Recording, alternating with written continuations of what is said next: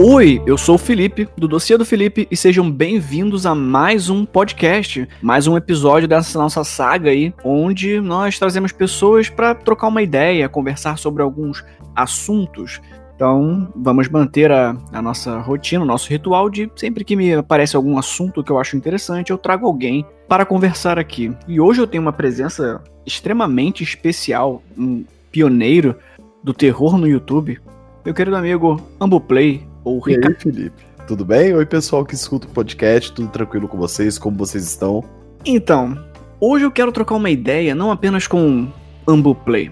Quero trocar uma ideia com o Ricardo Licita, porque temos aqui dois produtores de conteúdo de terror. Sim. É, mas existe uma diferença entre eu e o Ambu. Eu sou um jovem solteiro sedentário que acumula caixas de iFood no canto do escritório. E o Ambu é um belo de um senhor, não é mesmo? Um, um pai de família. Pô, a senhora aí tá sacanagem. tu tá quantos anos, Felipe? Cara, sabe que eu não sei? eu 26, vou fazer 26, eu acho. É, então. É, a mesma idade praticamente. Mesma idade, eu vou fazer 27 daqui a alguns dias. Eu sou de 94, é 26, né? É 25. 25? Então é 25. Ou é 26? Não sei também, matemática nunca foi meu forte. É, não, não passo por muitos momentos na minha vida que as pessoas me perguntam a minha idade. É, eu sei então, como é, eu também eu não, nunca comento. Eu, eu perco a. Deixa eu. Como que eu faço para diminuir o áudio do Discord? Porque tá estourando no meu fone aqui. Você pode diminuir e... a minha voz ou o áudio total do Discord. Para diminuir minha voz, você vai apertar botão direito no meu nome e vai configurar o meu volume para você. Ah. Entendeu? Aí fica mais baixo para não machucar o teu ouvido. Eu também faço isso. Porque eu tenho. Ah, tá. Eu tenho Entendi. uma síndrome rara chamada doença de orelha de bebê. Como é que é o negócio? É, doença. não, não é bem doença, é síndrome da orelha de bebê. Eu descobri isso esse ano quando eu fui fazer limpeza de ouvido. Mas esse é o nome mesmo do negócio? Não, é, é o nome que a médica me explicou, né? Tem um nome científico. Mas basicamente o meu canal de ouvido, ele é sensível e ele é menor do que o de um adulto normal. Ah. Então, tudo para mim é muito alto às vezes. Por isso que eu jogo sempre com tudo no 10%, no 15%, Discord, tudo, porque eu tenho orelha sensível. Cara, pra um cara que, que produz terror, hein? Um jump scare pode ser fatal. Literalmente. Mas literalmente. Isso, é uma, isso é uma merda porque é um negócio que deve causar dor, só que, pô, não importa, Tipo assim, não importa a dor que você tá sentindo, ninguém vai levar a sério a primeira vez que você falar isso. Sim, ninguém você leva a sério. eu tenho a síndrome da orelha de bebê, a pessoa falar. Ah. Quando eu faço limpeza de ouvido, eu tenho dor de cabeça de quase ficar louco. Porque Nossa. Ouço, é como se literalmente eu estivesse ouvindo o mundo como ele é, sabe?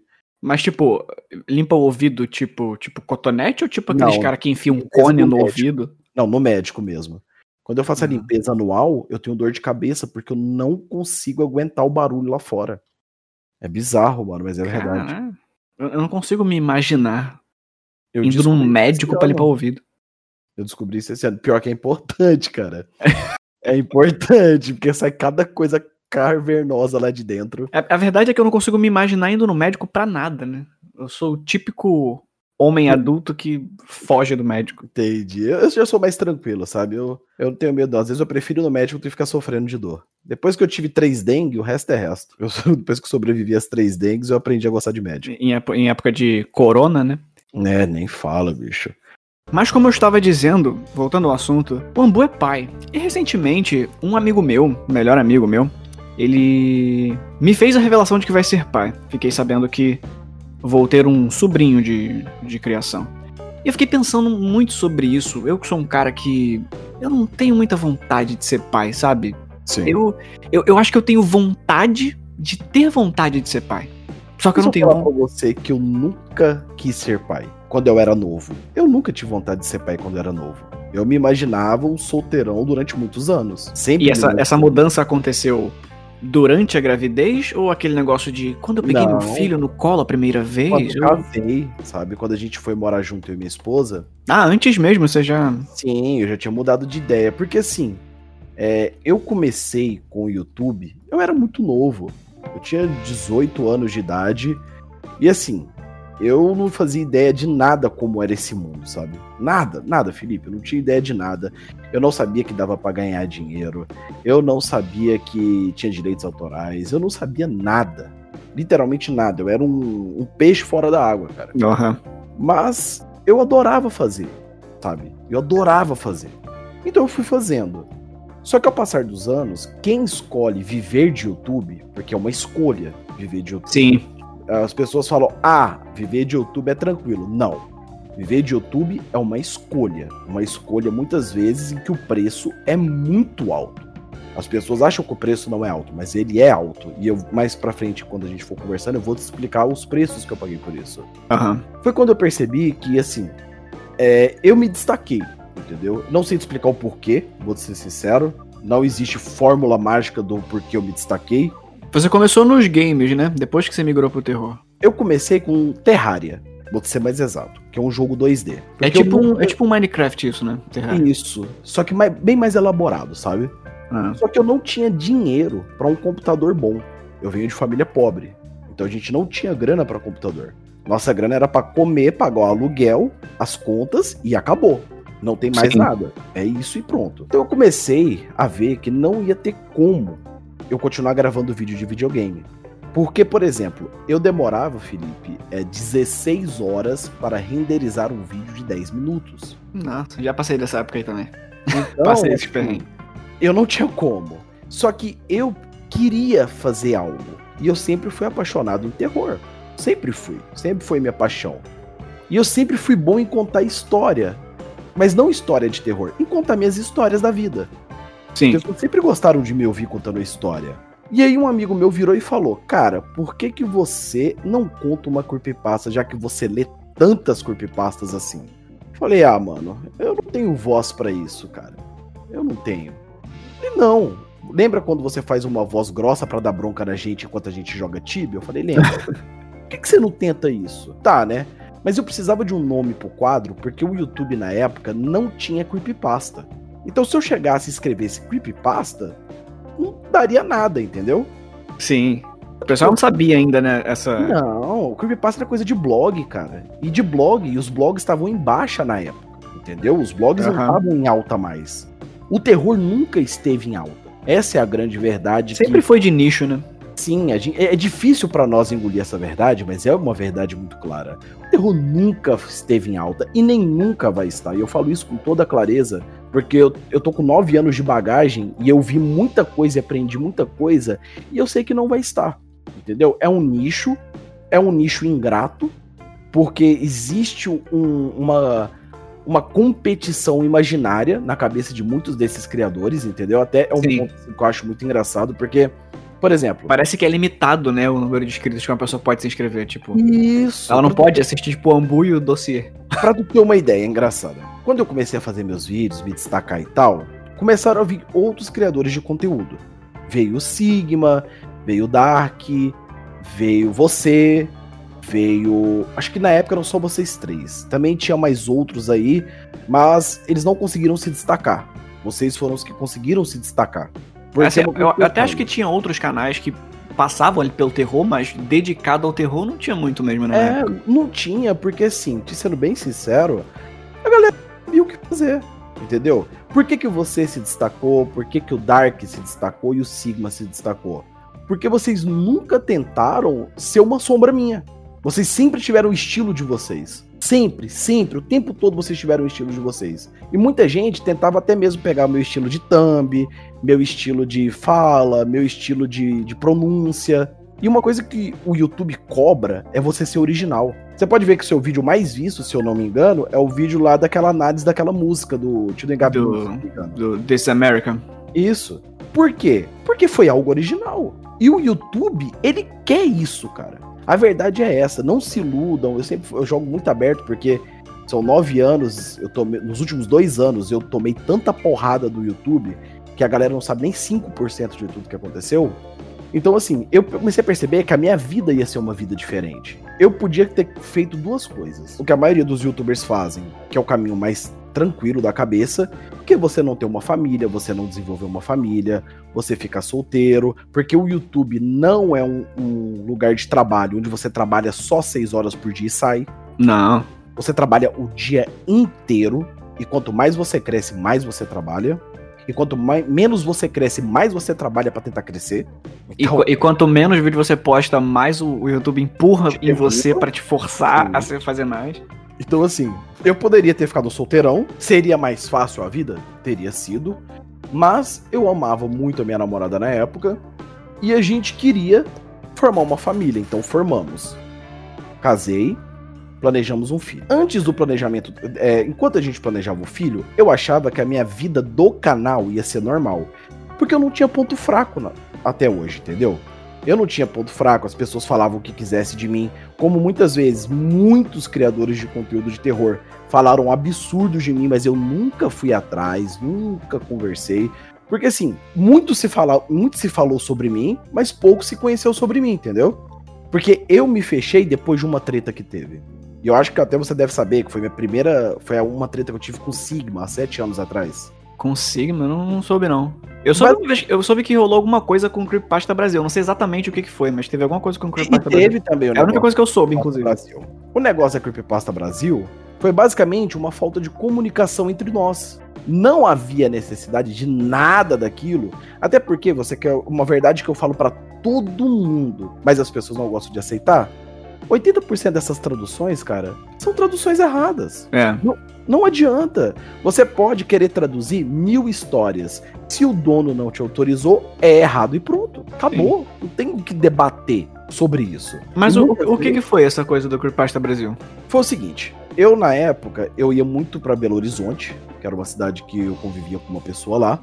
E eu acabava viajando muito, eu não tinha tempo para administrar e eu tinha um espaço para postar as coisas do meu canal lá, entendeu? Ah, eu entendi. tinha como se fosse um espaço semanal. Isso aí é o que eu, le eu, lembro agora, porque pode ter acontecido coisa diferente, fazem sete anos e, sinceramente, eu não lembro exatamente tudo que aconteceu. Então eu tô sendo bem sincero. É, eu também eu, não, lembro exatamente Eu não tinha muita comunicação com eles, porque, cara, eu nunca fui muito de ficar conversando, Felipe. O meu negócio, quando se trata de trabalho, é trabalho e pronto. Porque eu aprendi que quanto mais profissional você for nesse ramo, menos dor de cabeça você vai ter. Sim. Porque a pessoa que é sua amiguinha agora, quando ela te ver crescer, pegar números, ela vai te ver como inimigo, se você não ajudar ela. Sim. Isso aí eu falo com clareza. E eu, eu, eu que, tipo assim, sou um canal praticamente micro, né, com os números que o YouTube tem hoje, eu já passei por essa coisa de gente, tipo, me cobrar coisa que eu nunca devia. Sim, você não deve isso para as pessoas. No caso meu com o Passa Brasil, eu fazia a divulgação deles e eu tentava ajudar em outras coisas. Só que eu não conseguia ficar em comunicação com eles muito tempo, porque primeiro, eu queria sair um pouco de dentro do trabalho, porque eu era muito novo, eu estava sendo consumido pelo YouTube, porque me consumia. Não tinha um filho nessa época, né? Não, não tinha um filho. Na época eu era solteiro. O seu, seu filho tem quantos anos, o mais Meu velho? Meu filho tem cinco. Cinco. esse ano, sim. Ah. Eu tinha 100 mil inscritos, cara. Eu não tinha quase nada. Perto do que é hoje, entendeu? Uhum. Só que naquela época, 100 mil era muita coisa. É. 100 mil era monstruoso naquela época. E eu divulgava sempre que eu podia. Um belo dia eu acordei, tinha um post no site. Aí o pessoal falou assim: Ambu, por que, que você não se explicou?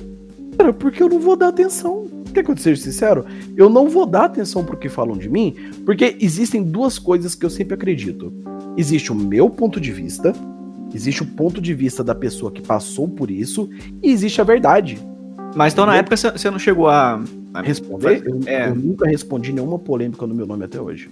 Mas sabe que eu, eu, eu, também sou um pouco dessa ideia de não dar muita corda pra polêmica, só que eu tenho mudado um pouco a minha cabeça sobre isso, porque eu percebi que. Não, eu, eu nunca, nunca passei por uma situação assim de polêmica pública e tal, mas, tipo, na minha vida pessoal já tiveram algumas coisas que criou-se uma narrativa sobre mim e eu pensei, ah, mano, foda-se. E lá na frente essa narrativa apareceu de novo. Que eu penso que eu, hoje eu penso, pô, se eu tivesse na época confrontado aquilo, talvez essa narrativa tivesse morrido e não estaria voltando aqui agora. Mas você sabe por que, que não dá para fazer isso com o YouTube? Porque, por exemplo. Mas, só, só o exemplo que eu ia dar é que assim, será que não deve ter alguém agora que deve estar tá ouvindo esse podcast falando assim: não, o Ambu é um cuzão por causa daquela época lá do Creepypasta Brasil? Tem. Assim Entende? como, por exemplo, eu, quando a gente gravou aquele vídeo juntos, eu li no seu canal gente que me achou um cuzão porque eu não aceitei uma ajuda dele. Cara. Teve isso? Teve, depois você olha nos comentários. As pessoas têm que entender, mano, é que eu não vou saber se você é uma pessoa boazinha e legal que quer falar comigo. Eu vou sempre manter a minha privacidade. Porque eu já fui invadido a privacidade a ponto de ter que ir pra polícia. Entendeu? Então, assim, uma coisa que eu sempre falo: a galera da Creepypasta é legal, mas existem pessoas que são doentes da cabeça. Sim. Mas não é doente de brincadeira. E eu vou falar uma coisa aqui, que até depois eu vou comentar sobre isso, mas não vou falar agora, mas lá mais pro final. Quando eu falar, você vai ficar em choque se você não souber ainda disso. Mas assim, já aconteceram coisas pesadíssimas no nosso meio. Só que as pessoas sempre me viram como o Ambu é o maior, o Ambu tem que se posicionar. Diga. Tipo assim, é até interessante falar sobre esse assunto, porque houve uma mudança do meu conteúdo de quando o Hector nasceu e quando ele não tinha nascido. É exatamente aí que eu queria chegar. Esse era o assunto. Porque nós, como produtores de conteúdo de terror, né? A gente não. Eu, eu acredito eu, né, que você não faz um vídeo mirando na criança, mira no adulto. Porque é complicado produzir um conteúdo eu nunca vi, pelo menos, ninguém produzindo conteúdo na internet de terror para criança. Como que você lida com essa ideia de que. É, porque eu, do meu ponto de vista de homem solteiro, é falar assim: ah, foda-se, o filho não é meu, cada um que se vire por aí. Do ponto de vista de um pai, como é que você lida com essa coisa de produzir conteúdo de terror pro YouTube sabendo que isso pode chegar numa criança? Cara, eu tenho uma coisa dentro de mim que é o seguinte: cada pai cuida do seu filho. Eu não tô aqui para educar filho de ninguém. Eu não tô aqui para ser pai de ninguém. Eu não tô aqui para ser o guardião da moral e dos bons costumes, porque eu não sou, entendeu? Não ninguém sou o é, guardião né? da moral e dos bons costumes. Então, basicamente, se o seu filho chegou até o meu canal, e você não olhou, é porque você foi um pai relapso. Eu tenho dois filhos. Um filho agora já sabe mexer no computador, sabe jogar, já sabe fazer mil coisas, muito mais até do que eu às vezes. Mas o meu filho, ele não assiste YouTube. Ele não assiste, cara. O YouTube geral, geral? Geral. Ele, o único que ele assiste é o Lucas Neto. Ah, Olha. mas o Lucas Neto, não sei o que. Cara, hoje em dia o conteúdo do Lucas Neto é 100% infantil. Eu sei Sim. porque eu assisto com meu filho. Eu não deixo meu filho ver nada sozinho. Eu sou pai. E isso, inclusive, é uma coisa que eu acho muito injusta com o Lucas Neto. Eu sou um cara que eu, eu gosto de tirar sarro das coisas. Eu não gosto dos Neto. Eu não, não então, dos Neto. Eu sou um cara que eu gosto de tirar sarro das coisas. Eu adoro fazer piada com o Lucas Neto. Só que a pessoa que analisa os vídeos do Lucas Neto como um adulto tá sendo burro. Sim. Porque assim, não é por nada, mas na, quando a gente era criança, os programas, a gente não via programa infantil ensinando E igual a MC ao quadrado. Gente, todos os programas infantil é bobeira, porque é, bobeira, é o que a criança consegue comportar na cabeça dela. Até porque criança de 5, 4 anos gosta de cor, de bobeirinha, de pum, xixi. Sim. É. Eu falo pum, meu filho quase morre de rir, cara. É. Entendeu? Então é isso, basicamente. Então, assim, eu vou cobrar do Lucas Neto um pulso. Ah, vá cu, cara. O cara faz conteúdo é. pra criança. Você que é adulto e tá lá. E outra coisa, você não gosta? Simples, corte o canal do Lucas Neto na casa da sua casa. Eu não gosto que meu filho, por exemplo, entre em canais de Minecraft, porque a maioria dos canais tem poucos que se salvam, só fala merda nos vídeos, cara. Sim, isso é muito estranho, né, cara? Eu, eu já fiz vídeo que não tinha nada demais. E tinha uma foto que desmonetizou o vídeo. E eu sei porque eu, eu, percebi que era isso, eu tirei essa foto e upei o vídeo de novo. E aí o vídeo entrou monetizado. Mas aí, aí é um negócio que a gente vai conversar e você vai se surpreender muito. Muito mesmo.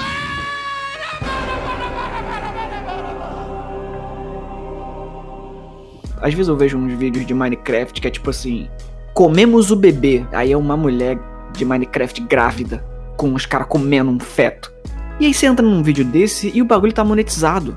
E isso é muito surreal. Eu sei que a ferramenta do YouTube às vezes funciona. E eles conseguem tirar conteúdo. Que, é, assim, hoje isso não acontece mais tanto porque o YouTube, ele, ele depois dessa puia que ele tomou, né? Um processo aí por causa das paradas das crianças. Eles estão tomando um pouco mais de cuidado. Mas ainda assim tem uns conteúdos que. Vou dar um exemplo. Ilha de Barbados que é Sim. um canal que eu, eu sei mais ou menos o que eles passam, que a, a monetização é, é aleatória. Às vezes o cara tá falando de cu num vídeo e aí esse monetiza. Aí o outro que tá falando sobre lá, política, aí esse não monetiza.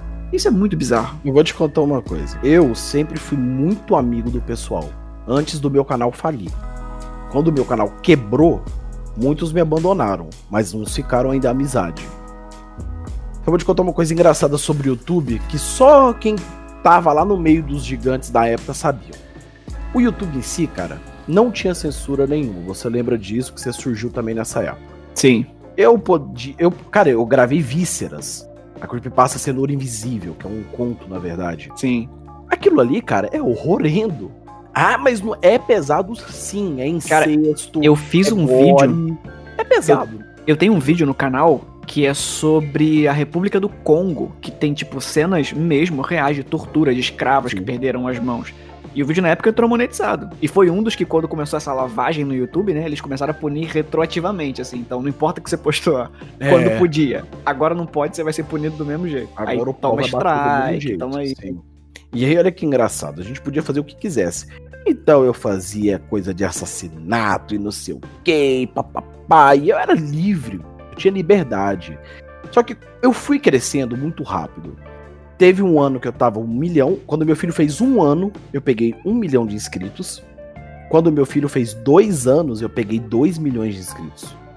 Meu canal dobrou de um ano pro outro. Caramba. Dobrou, puf, do dia pra noite. Eu nunca quis ter reconhecimento, Felipe. Vou ser sincero, nunca procurei fama, porque eu acho a fama um saco, cara. Eu não posso falar o que eu penso. É, é meio zoado mesmo. Eu não posso, por exemplo, eu amo o meu público. Isso aí eu falo assim sem sombra de dúvidas. Eu tenho uma gratidão pelo meu público, cara, que é uma coisa imensa. Porque, igual eu falei pra você, eu venho de família pobre. Então, se eu tenho hoje uma casa da horinha pra morar, se eu tenho hoje minha família, que toda a minha família, toda a minha família, assim, meu filho, minha esposa, são sustentados por causa da minha grana no YouTube, entendeu? Então, o YouTube, o meu público, foi a minha fonte de renda. Mas uma coisa que as pessoas não pensam é o seguinte: cara, por exemplo, é, teve um vídeo meu. Por que, que eu parei de usar o lado negro? Essa tag, o lado negro. Porque negro hoje no YouTube é racismo. Então eu não posso mais Ah. fazer, por exemplo, o lado negro. E um dia eu fiz um vídeo com esse título, Lado Negro, saiu em diversas páginas do Facebook, youtuber racista, não sei o quê. Não, bicho. Nossa. Eu não tive intenção nenhuma de ser racista. Entendeu? Então, qual é a lógica? Eu comecei Acho que aprender- ninguém que fala isso tem a intenção de ser Não racista. tem, porque, tipo assim, isso aí, cara, é mer- por exemplo, mercado negro. É, isso aí são expressões que até o próprio terror usa muito. Sim. Você pode até entrar numa discussão de da a origem da palavra, mas, pô, ninguém usa a palavra pensando na sua origem. Sim, ninguém usa, cara. Ninguém usa. Então, assim, eu comecei a ver que tinha um grupo ali de pessoas que me odiavam e tinha umas coisas ruins.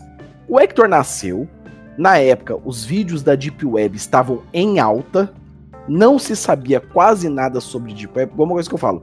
Hoje aí, você com é, nove anos aí na, na nossa frente, você sabe como é a Deep Web, porque muitas pessoas exploraram ela para você entender como é. Sim. Mas quando a gente começou, a gente não fazia a mínima ideia de como é isso. É. Então, hoje, por exemplo, é muito fácil você pegar um vídeo meu antigo e me refutar. É fácil porque a gente não tinha informação que vocês têm hoje. Na Sim. época, o povo achava ainda que era por camadas, É, tinha. não sei o que, entendeu? Porque Tinha a camada das informação. Marianas, que era a mais profunda e ninguém Isso, podia ter. Marianas Web, por causa da... É, então, tipo assim, a gente não sabia. Só que nas minhas explorações, eu sempre tive pessoas que sempre foram muito legais comigo, que é um grupo de pessoas que entendem muito de computador. E elas Sim. sempre me ajudaram com o conteúdo. Quando o Hector nasceu, passaram-se seis meses. Eu fazia lives naquela época, hoje em dia eu não faço mais, apesar que eu vou voltar esse ano agora com as lives. É, do nada, eu recebo um e-mail. Nesse e-mail, eu, eu tinha uma, era um e-mail engraçado, não era um e-mail assim, é, Gmail, Ball, Wall, Yahoo, essas porra toda. Era da gringa, eu acho.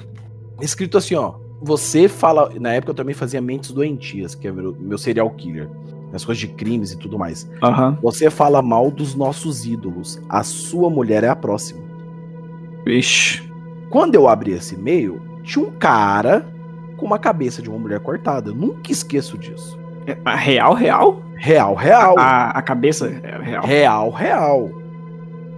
Tá? Real, real.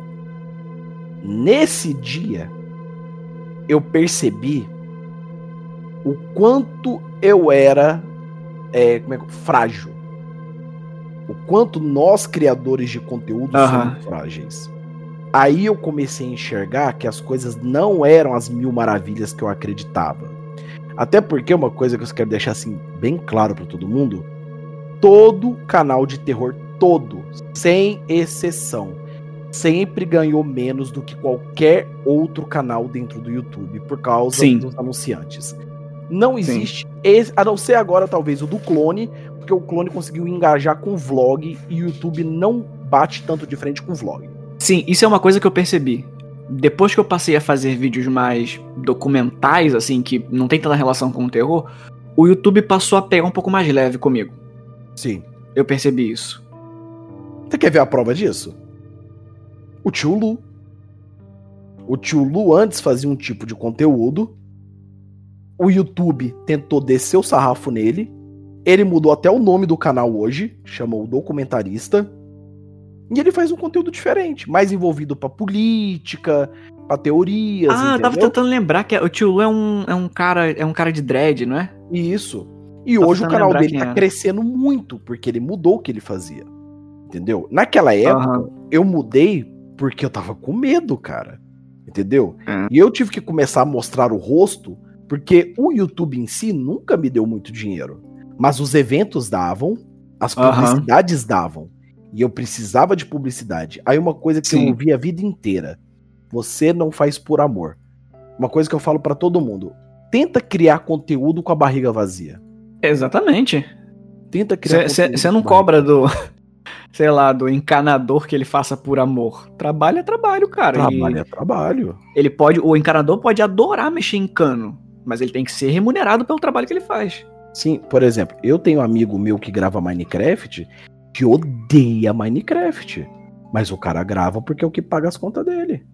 E até porque, assim, eu acho que, pô, cara, fazer conteúdo de terror no YouTube, se não, você não gosta, você tá sendo burro, tá ligado? Sim. Tem tantas outras coisas que você pode fazer que vai te dar mais dinheiro. Aí é que vem o ponto que eu quero bater com você agora. Eu fui o primeiro. Não, mentira. Eu fui o segundo canal no Brasil a ser afetado pelas novas diretrizes do YouTube. Eu acordei. Essa época aí foi um caos. ó- olha a loucura que foi. Eu acordei um belo dia. Eu ganhava na época em torno de 1.500 dólares. Do nada eu acordo. Pá, tranquilão, felizão, vamos gravar. O alcance do canal era monstruoso, era 100 mil views por vídeo. Se Sim, eu fizesse lembro. Um vídeo falando, caguei na cabeça de um pombo, era 100 mil views. O que eu postasse era 100 mil views. Então eu tava tranquilão, acordei e tal. Quando eu abri o meu e-mail, que é a primeira coisa que eu faço todos os dias quando acordo é abrir meu Gmail. Quando eu abri, eu tinha, eu tinha 600 vídeos dentro do YouTube, naquela época. Aham. 456 dos vídeos foram desmonetizados instantaneamente. Puf. E detalhe que nessa época, se eu não me engano, não tinha essa ferramenta que tem hoje de você contestar, né? Não, não tinha. Que e se não foi avisado. tá? já era. Não avisaram, tá? No outro dia, a network que eu fazia parte me tirou da network igual se tira um cachorro. Isso aí eu lembro também. Aconteceu com o Dark também, né? Sim. Me Que eu acho que era da mesma network, inclusive. Era. Me quicou. Puf. Beleza. Eu, desesperado, tentei entender o que estava acontecendo. Foi quando começou aquele processo do YouTube, por causa do vídeo do PewDiePie, porque descobriram Sim. coisas racistas, nazistas e a porra inteira. E aí a casa começou a cair pra dentro do YouTube. Eu, do nada, comecei a ser afetado. E aí o YouTube, muito inteligentemente, falou assim: não, pera aí, estamos tendo um problema. Onde eu vou empurrar? Vou empurrar em quem é que traz o dinheiro pra gente. Vamos- quem não, produz pra gente. E vamos empurrar em canais que nunca fizeram coisa errada. O pior É. é, cara. Porque eu sempre fui cuidadoso. Aí, qual- olha onde que começou assim a história inteira pra fazer sentido. Nesse dia, eu tive uma reunião com a minha gerente de talentos, que é você tem direito a uma gerente de talento quando você pega um milhão de inscritos no YouTube. É uma pessoa que, entre aspas, cuida de você. Entre aspas. Sempre Eu acho que eu acho que eu acho que quando eu fiz 100 mil eu recebi um e-mail disso aí, mas eu, eu sou meio lerdo. Eu nunca entrei nisso aí. Eu acho que com 100 mil agora você já É, já recebe já recebe um contato desse. Demorei três meses pra ter resposta. Tudo que eu upava no YouTube era desmonetizado. Eu ganhava 1.500 dólares. Ganhei 100 dólares do dia pra noite. Nossa. Eu tenho filho, eu tenho esposa, eu tenho uma casa, eu tenho cachorro, eu tenho. Tinha funcionários. Na época, pessoas que trabalhavam dentro da minha empresa, porque eu tenho uma empresa. Entendeu? O YouTube se tornou uma empresa pra mim. Então, do dia pra noite isso aconteceu. Isso aconteceu. Eu já tava, uma coisa que ninguém fala, né? Mas eu já eu tinha passado quatro anos trabalhando, mais ou menos sem dormir direito à noite. Tanto que a brincadeira do tem dormido bem à noite é porque eu não dormia pra produzir pra vocês. Hum, Então, enquanto vocês dormiam, eu gravava. Porque era o horário que eu conseguia gravar e eu me sentia bem pra escrever. Eu sempre escrevi muito. sim. Então, assim, juntou isso, juntou a queda de dinheiro, juntou o fato de eu ter que vender tudo pra sobreviver. Tudo. Sem brincadeira. Porra, imagino. Caí em depressão. Feia, pesada. Passaram-se uma semana. Minha esposa estava grávida do nosso segundo filho. Putz. Então, naquele momento ali, meu mundo caiu. Literalmente. Puf. Meu mundo caiu. Eu tentei de todas as formas na época reviver o Ombu Play. Todas, cara. Tudo que eu podia fazer eu fiz. Até um dia que eu recebi um e-mail da minha gerente de talento falando: não há nada que você possa fazer. Você está dentro da blacklist. Tem uma blacklist dentro do YouTube. Existe. Não é mentira, não é falso. E você aí que tem um canal no YouTube que está escutando, qualquer pessoa que tenha interesse em entrar no YouTube, saiba que existe sim uma blacklist. Eu entrei Sim. nela por causa das creepypastas. Quem me derrubou foram as creepypastas. E vou te falar, eu acho que eu eu já entrei nisso aí.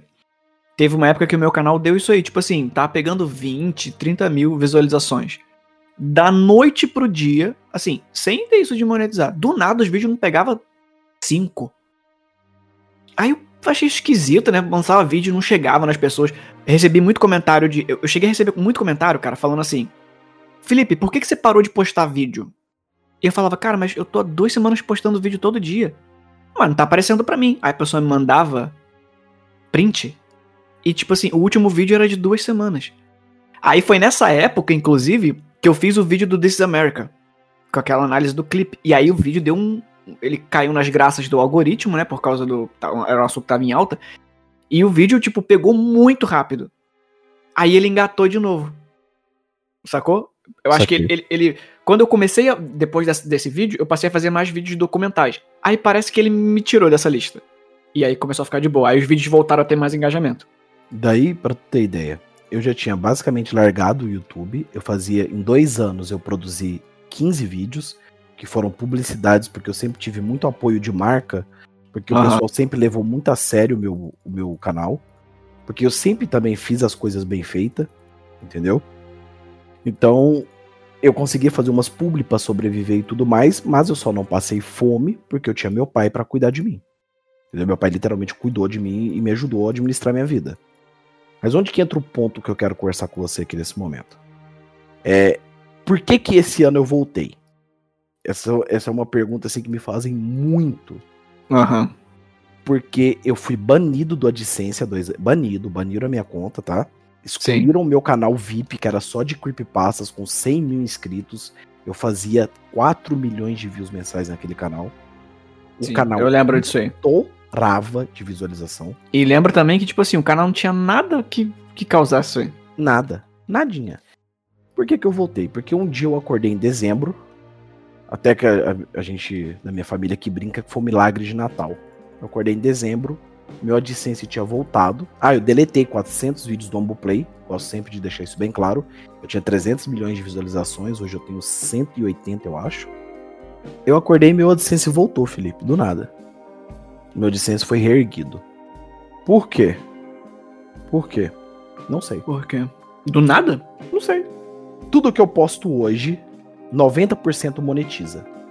Mas, como o canal passou dois anos parado, ele não vai pegar view. E talvez ele nunca volte a ser o que era antes.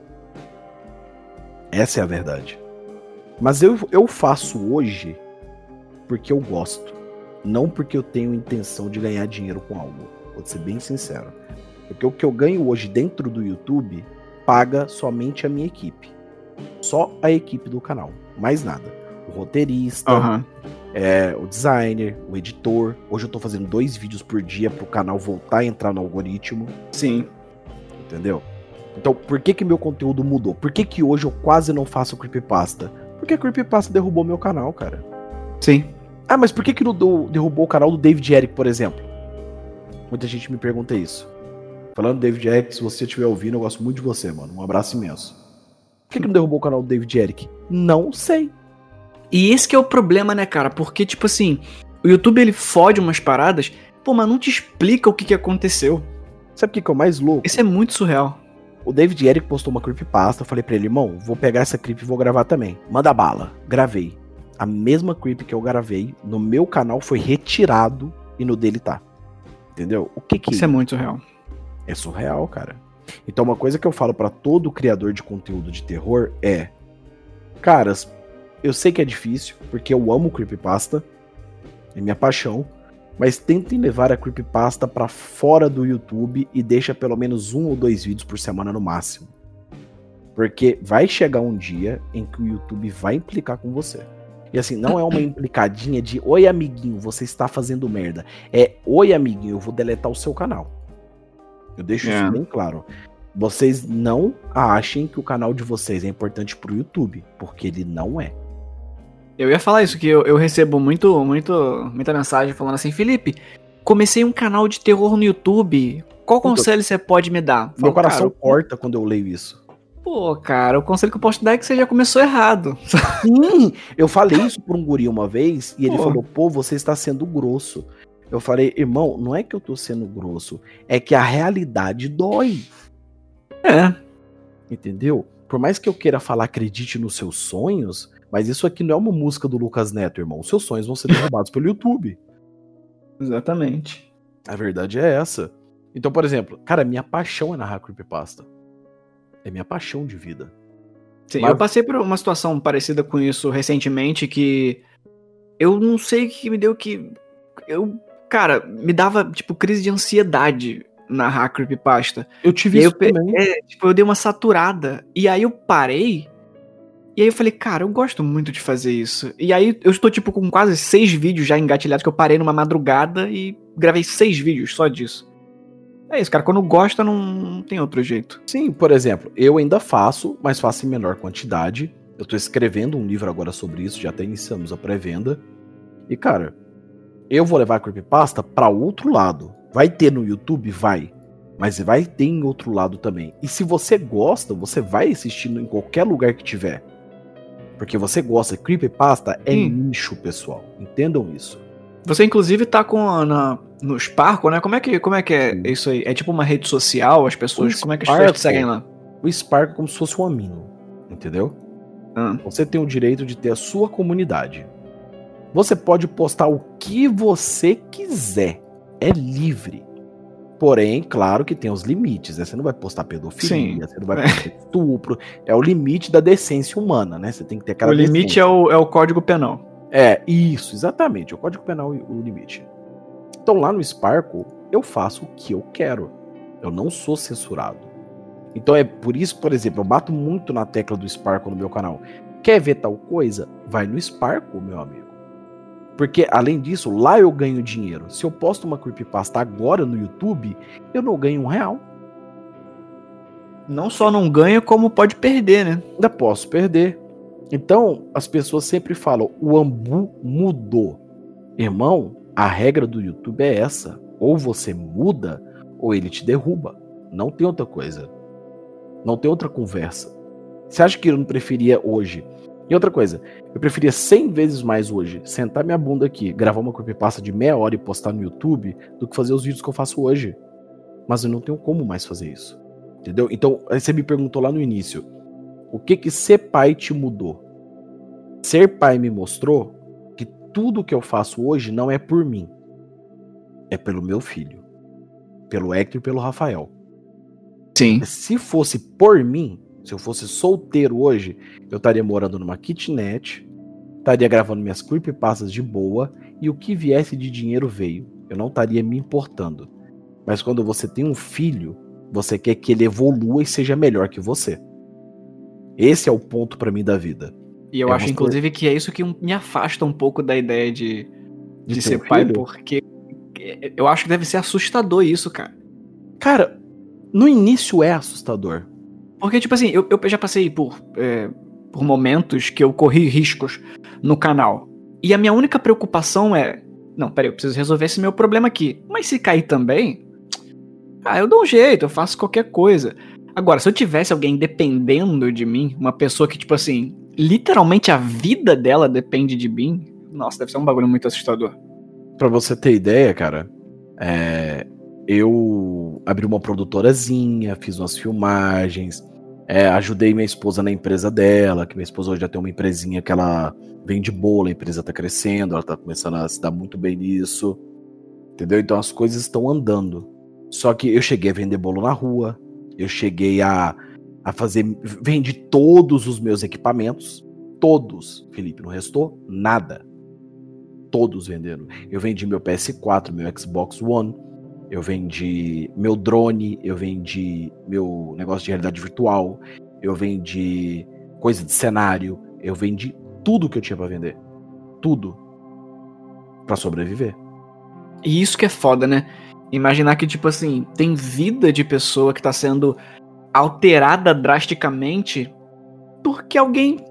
Ah, liguei errado a chavinha do, do bot. Mano, a, a mina entrou armada pra É matar os outros surreal. nos Estados Unidos, no YouTube, na sede do YouTube. A mina entrou armada, ela perdeu tudo, ela cometeu suicídio É. dentro da sede do YouTube. Por surreal. causa disso. Porque pensa, pensa bem, tipo assim, eu me fudi pra caralho, mas eu sempre me virei na vida, porque igual eu te falei, eu sempre joguei Tibia. Então eu sempre consegui ganhar dinheiro com Tibia. Então eu tinha ali uma, um, meio com uma coisinha ali que me dava um apoio, tá ligado? Aham. Mas eu eu tenho um amigo que tinha três, que tem três filhos.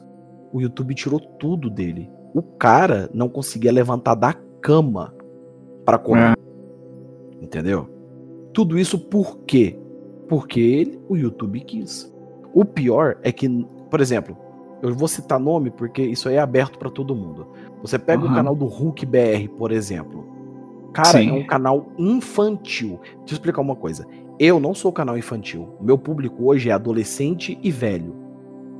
É isso. O ado- adolescente, adulto e velho. Sim. Criança é 3%. O meu é nessa Eu- média aí também. Eu sou canal de terror. Eu não sou canal de Minecraft, eu sou canal infantil. Meu canal é declaradamente de terror. Tanto que tá aqui, ó, a mesma descrição há 9, 8 anos. 9 anos esse ano. Ver? Meu trabalho é trazer luz onde as trevas habitam, é trazer conhecimento para aqueles que vivem na ignorância e mostrar que o mundo é muito mais obscuro do que imagina. Eu sou o Ambu, eu sou uma legião do medo. Sempre foi isso. É um canal de terror. Agora, o canal Aham. de cara que é pra criança é pura coisa de sexo, cara. E nunca sofreu um boicote do YouTube. Sim. Então, assim, qual é o problema? É, é o, é o que, assim, eu, eu bato o papo abertamente. Apesar que agora ele tá sofrendo boicote, viu? De três semanas pra cá, o alcance dele É, então, mas tipo assim, mas precisa que a comunidade inteira do YouTube se movimente.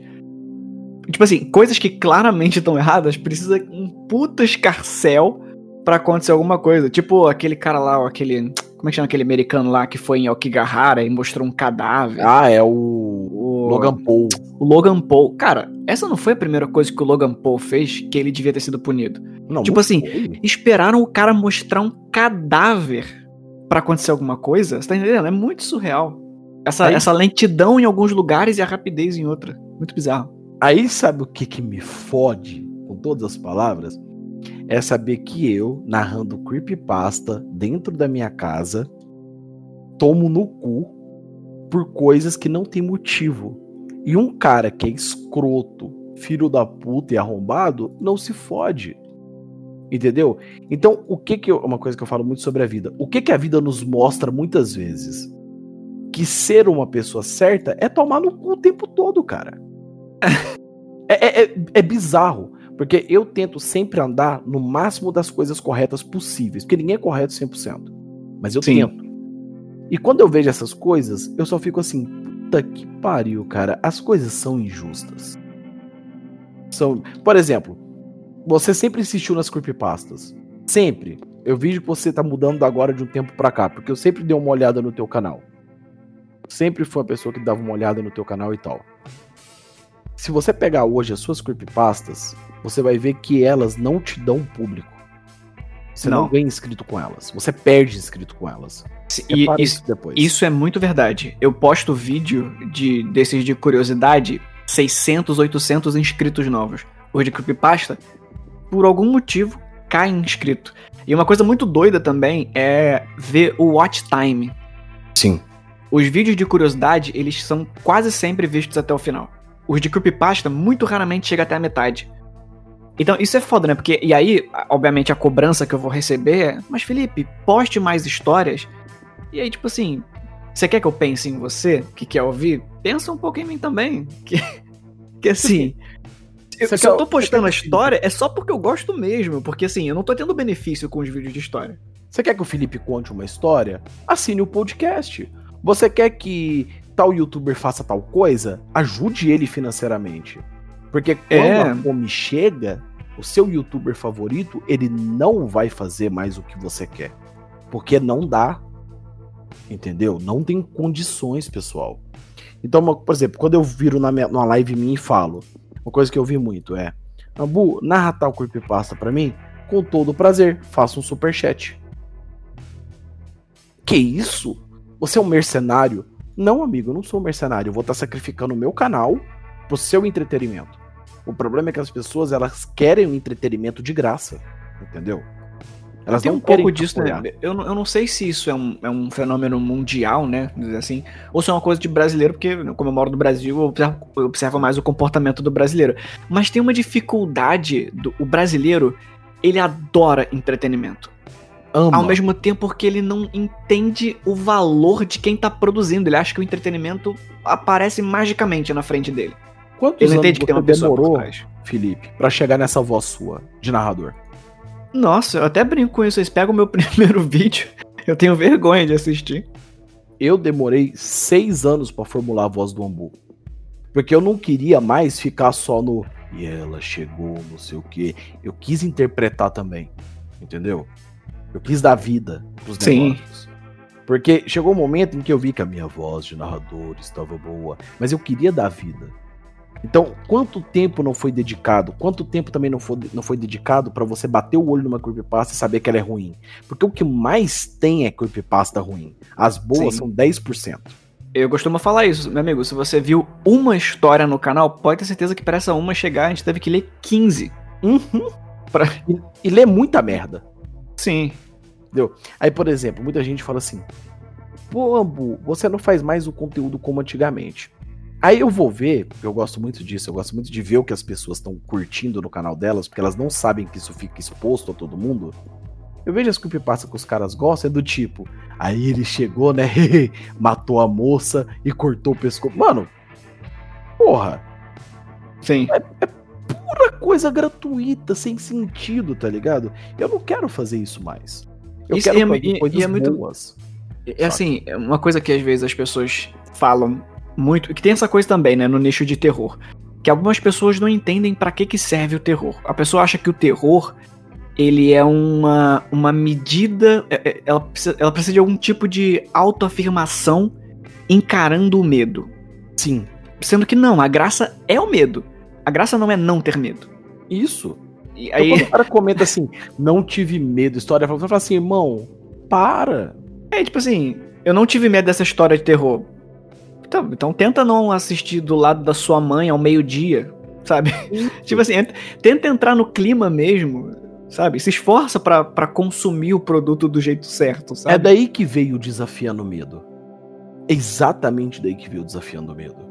Porque chegou um momento em que as pessoas comentavam no meu canal que não tinham medo. E eu nunca quis te passar medo. A verdade é Sim. essa. Eu não sou o bicho papão. Tem várias emoções que você pode trazer: desconforto, Sim. ansiedade. Ansiedade, tremor, é. É, bipolaridade, ataque. Por exemplo, eu, sou, eu, tenho um transtorno bipolar afetivo. Eu sou diagnosticado no psiquiatra. Uhum. Então, tem sentimentos que são diferentes. Por exemplo, você quer ver uma, uma creepypasta que não tem um sangue, não tem um demônio, um assassino, nada, mas me arrepia dos pés à cabeça? Piloto automático. Que é cara, é do cara no carro, né? cara no carro o tempo todo, ah. tem que buscar o um menino na escola, não sei o quê. E você começa a ver aquilo ali, a rotina de qualquer pessoa. Pá, pá, pá, pá. No final, sente um cheiro ruim atrás do carro, tá o filho morto, cara. Bicho, aquilo ali é uma quebra de expectativa. É um murro no estômago que você não tá esperando. E é muito interessante, né? Como o horror pode ser subjetivo. Assim, eu tenho certeza que essa, essa história ela foi extremamente mais impactante para você do que para mim. E sabe o que é mais insano? Eu não, eu não consigo entender a ideia de, do que, que esse cara tá passando. Porque eu não a tenho um minha tia ah. tem um amigo que fez isso, cara. A minha Nossa. tia tem um amigo que fez isso e perdeu o filho assim. E ele tá sendo processado. Talvez vá até preso. Entendeu? Porque é, é considerado abandono de menor. Mil coisas, mil fitas que estão rolando. Então, assim, essa história é uma quebra de expectativa tão tensa que você não espera. Tem demônio? Não. Tem sangue? Não. Não tem. Mas tem uma, um pai que, que perdeu a coisa que ele mais ama por uma culpa dele da rotina da vida dele. Sim. Não Entendeu? tem monstro, não tem Nada, vilão. cara. Tu quer ver outra também? Que é fantástica. Que eu, eu chamo assim de clássica. Você pega Humanos Também Sabem Lamber. O pau vai torar no último segundo da creepypasta. Sim. Tipo assim, a creepypasta inteira é a menina dormindo, lambidinha de cachorro. Dormindo, lambidinha de cachorro. No final, quando ela abre o cachorro degolado, humanos também sabem lamber. Ela morreu? Não sei. Ela tá viva? Não sei. Foi estuprada? Não sei. Dilaceraram ela? Não sei. Não sei de nada. Mas eu e... sei que o humano sabe lamber. Isso é uma coisa interessante também, que uma outra. Também uma crítica, né? Uma, uma coisa que eu escuto muito é assim. Ah, mas essa história terminou do nada e alguma coisa do tipo. Cara, nem toda história vai ter um. E dez anos depois, eles se casaram. Não, uma história tem um intuito. Ela quer te levar para algum lugar. Uma vez que ela chegou no lugar que ela queria te levar, a história pode terminar. Não precisa te mostrar o viveram felizes ou tristes para sempre, sabe? Por exemplo, eu narrei as quatro partes da Casa Sem Fim, o YouTube tirou as três partes. Retirou mesmo. A Casa hum. Sem Fim, se você parar para pensar, ela é lindamente bem escrita. Ela é uma obra de arte, chama ela de uma obra de arte. Mas, se você parar para observar ela, ela é muito longa desnecessariamente.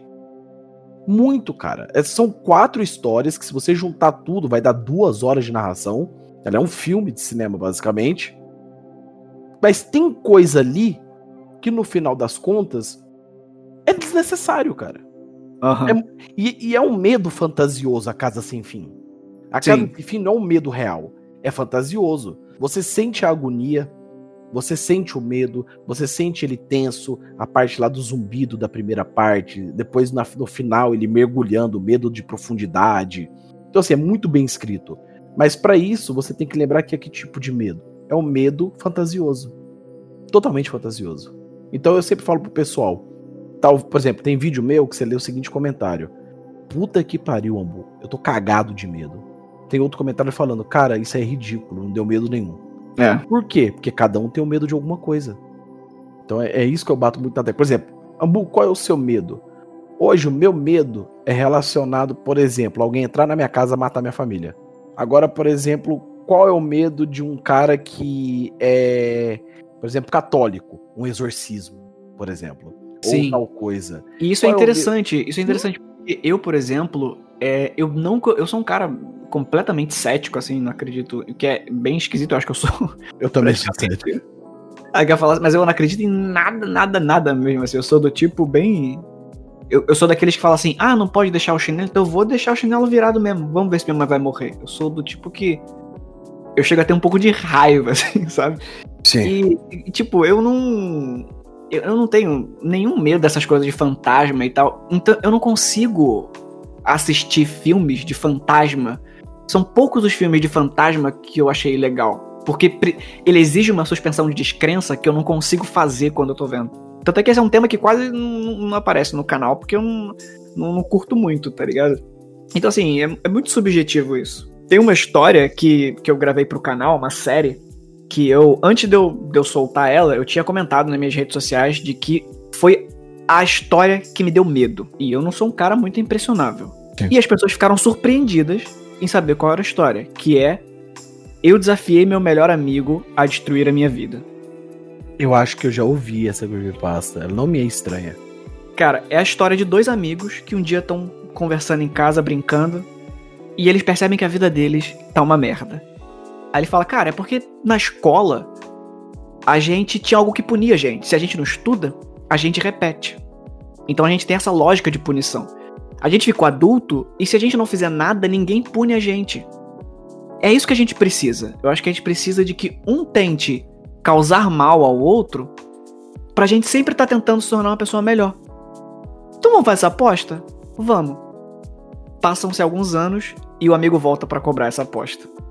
E aí ele está obstinado em destruir a vida do amigo.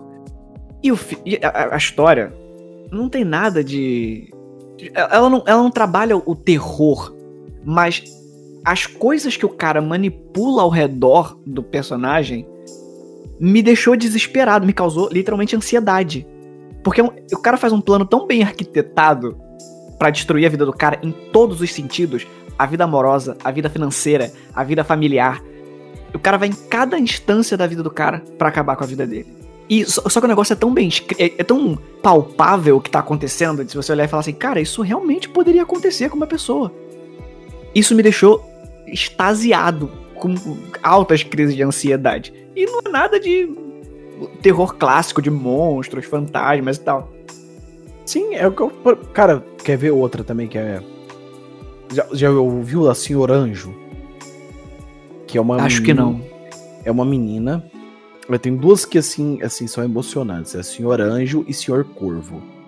A do Senhor Anjo é ela conversando com o anjo, é uma menina com câncer, estágio terminal, e ela vai embora.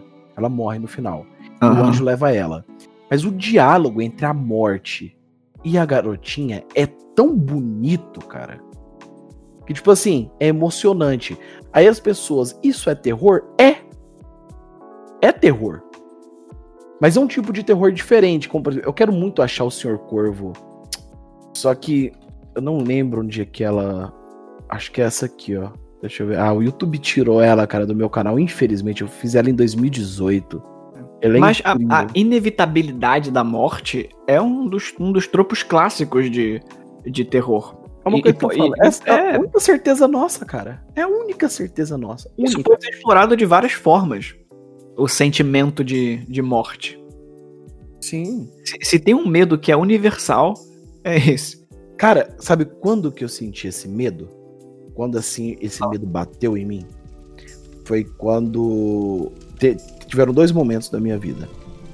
Um que eu tava gravando uma coisa com um amigo meu e entrou uns bandidos no lugar e a gente teve que se esconder. E tem vídeo momento... disso, não tem? Não, eu tirei por causa do YouTube. Tinha. Mas, mas chegou a ter, né? Eu lembro de uma chegou coisa assim.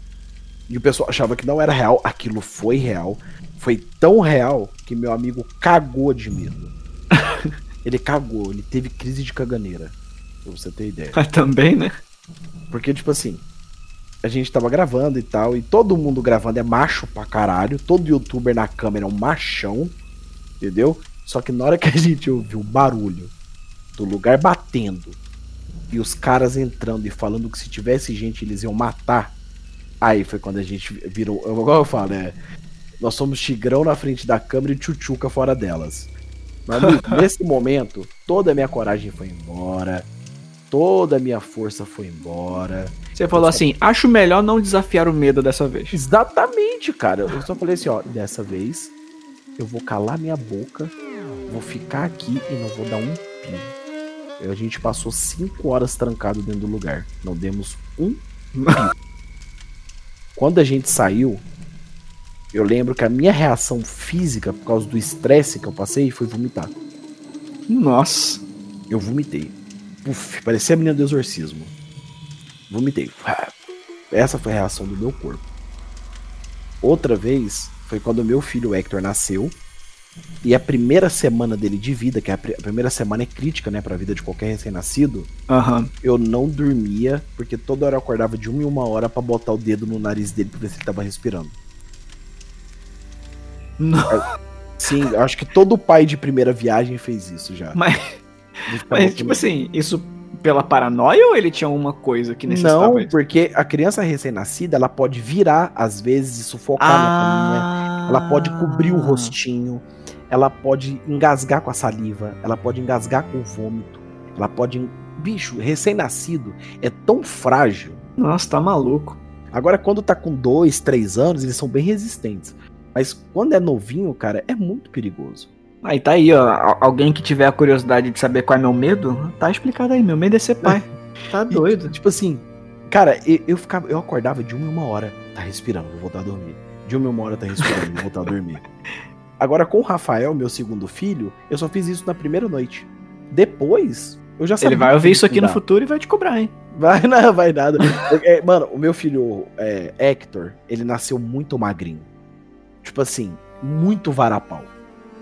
O meu filho Rafael nasceu gordão, gigante.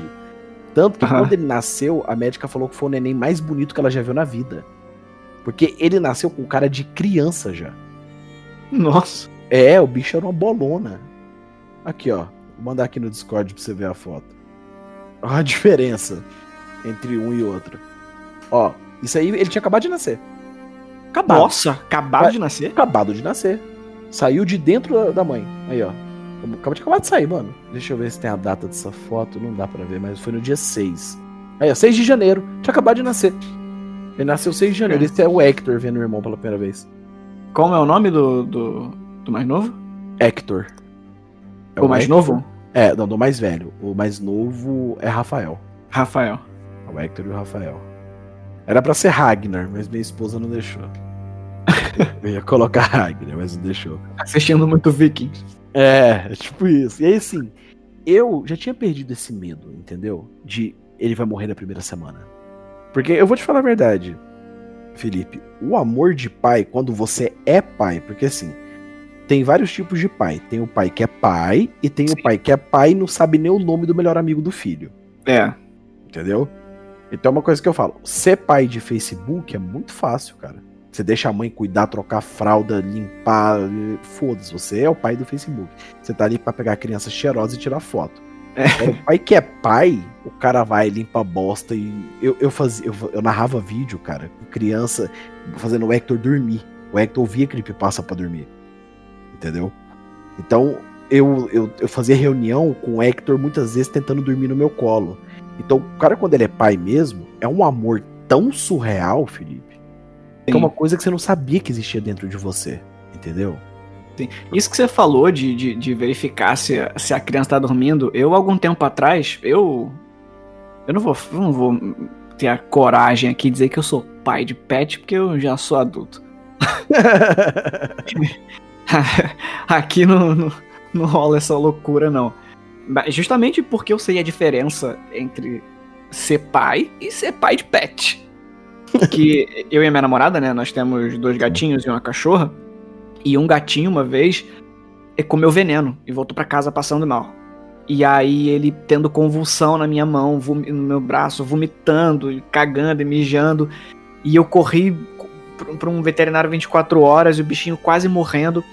E aí, essa, essa coisa de correr com o bicho no colo, praticamente morrendo, cara, isso. Eu fiquei. É, como é que chama isso? Eu fiquei careca, bicho. Como é que chama esse negócio? É estresse, perca é... de cabelo por estresse. Alopécia. eu vomitei e você ficou careca, entendeu? Então, eu tive alopécia, sabe? Tipo, Caralho. caiu o cabelo, fiquei careca. E eu fiquei, tipo, uma semana em estado de choque por causa disso. E essa foi uma das coisas que eu falei, cara, é um gato. Eu gosto muito do meu gato, por isso que eu fiquei assim. Cara, se tivesse sido com um filho, eu correndo com um filho pra um médico, porque ele- o filho tá morrendo, alguma coisa do tipo, bicho, eu estaria. Hoje eu estaria assim ainda. Então, assim, é um negócio muito surreal. Prefiro ficar sendo pai pet mesmo. Isso aí que tu passou, eu passei ano passado, cara. Ano passado eu tava finalizando o tratamento da depressão, né? Como eu te falei, eu entrei na depressão muito forte. E eu tava finalizando. Eu saí dos 80 quilos pros 115, pra você ter ideia. Putz. Graças a Deus eu consegui emagrecer, academia e tal, consegui voltar à saúde ao normal. Hoje, graças a Deus, tô com um físico da hora. Só que eu tinha uma cachorrinha chamada Alice. Eu sempre tive o sonho de ter uma filha, e o nome da minha filha seria Alice. Envenenaram ela do dia pra noite. Eu Nossa. acordei com ela. Tipo assim, eu acordei pra mijar de madrugada e reparei que ela não foi junto, porque ela sempre me seguia, sabe? Mas eu pensei, ah, ela deve estar dormindo, né? Porque filhote, filhote dorme pra caralho. Aham. Acordei no outro dia com um grito dela, toda vomitada, com a boca toda pro lado e os olhos virando. Peguei o carro, acelerei, eu botei as crianças dentro do carro. Chegamos em 10 minutos no veterinário, gastamos na. Eu nem tinha dinheiro, né?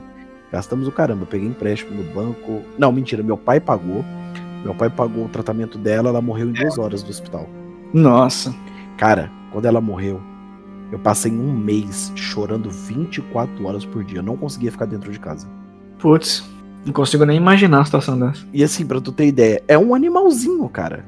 Por mais que ele tenha, é uma coisa que você fala, por mais que seja amoroso, carinhoso e tudo mais, mas ele não tem a inteligência do ser humano.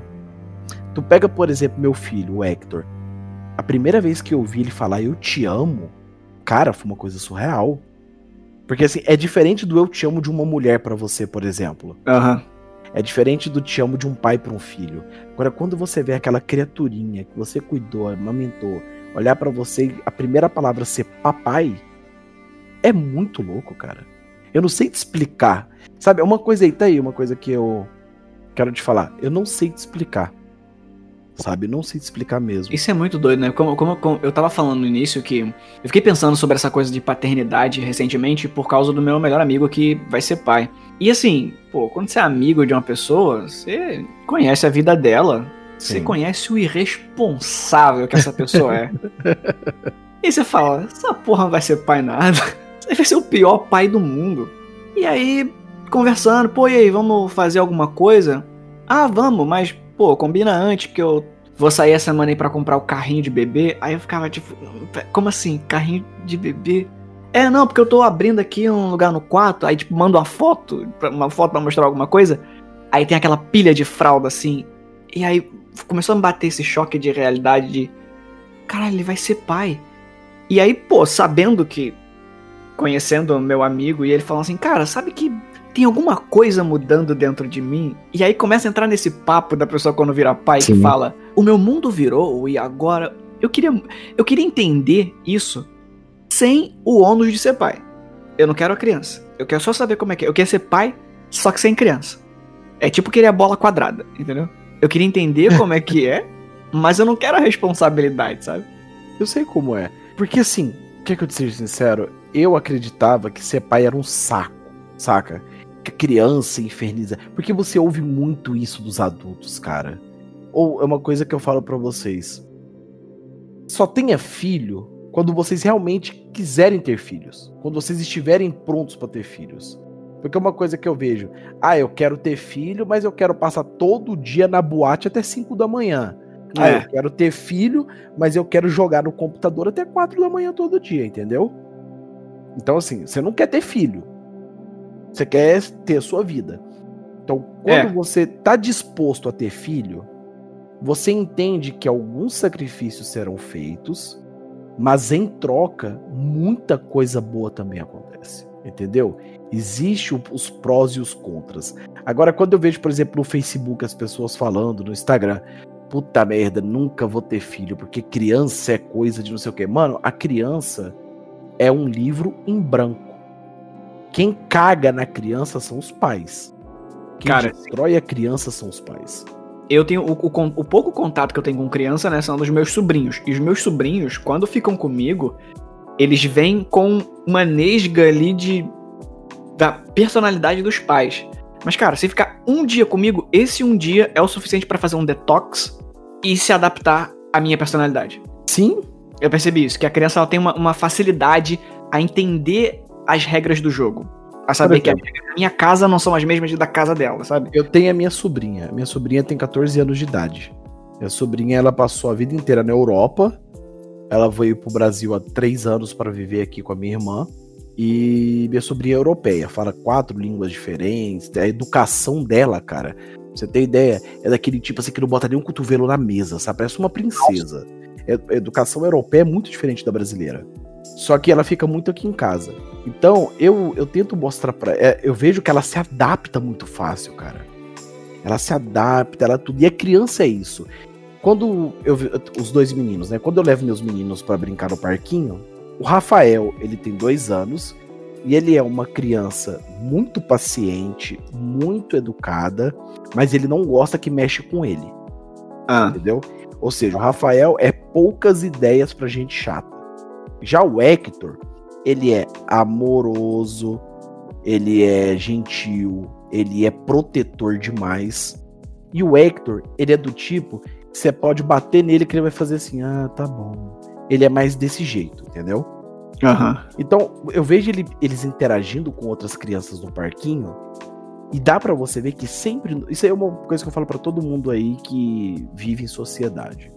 Repara que sempre vai ter uma criança agressiva. Sempre vai ter uma criança violenta. Além Sim. da natureza, porque as crianças também têm naturezas violentas. Mas além da natureza, tem os pais por trás. Por exemplo, esse menino que era violento, que era desobediente e fazia o Diaba 4, quando a mãe dele viu, sabe o que, que a mãe dele fez com ele?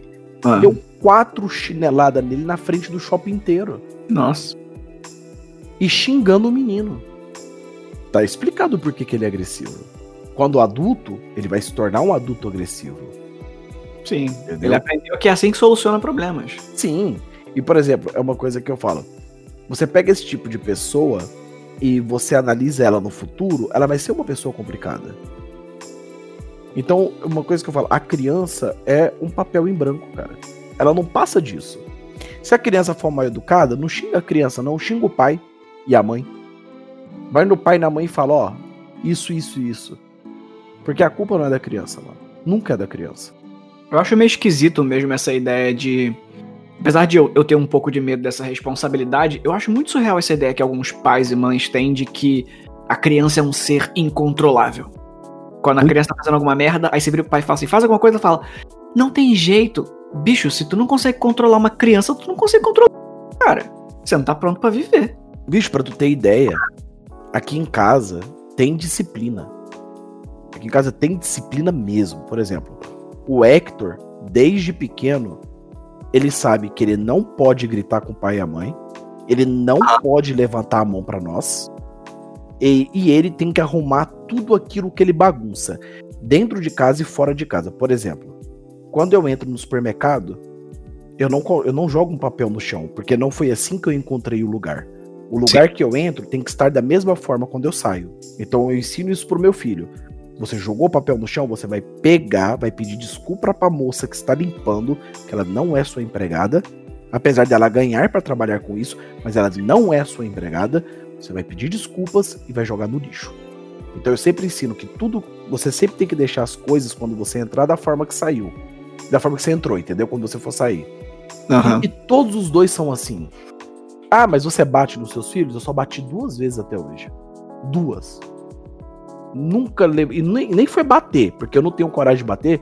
Porque quando, quando eu dei essa chinelada nele, eu chorei mais do que ele. Sério, cara, eu chorei mais do que ele. Foi uma punição pros dois. Foi, porque nesse dia foi até estranho que a Carol tava grávida do Rafael. Uhum. E o Hector tinha 3 anos de idade. E é novinho, sabe? E aí o, o Hector saiu correndo na rua e foi pra, pra avenida. Nossa. E minha esposa grávida, não tinha como alcançar. Eu nunca corri tanto na vida. Mas eu corria, parecia o Zambolt. Pá, pá, pá, pá, pá. Na hora que eu peguei ele, a minha reação não foi de conversar. Foi de bater. Eu dei dois tapas pá, pá. Botei de castigo por uma hora. para eu acalmar, entendeu?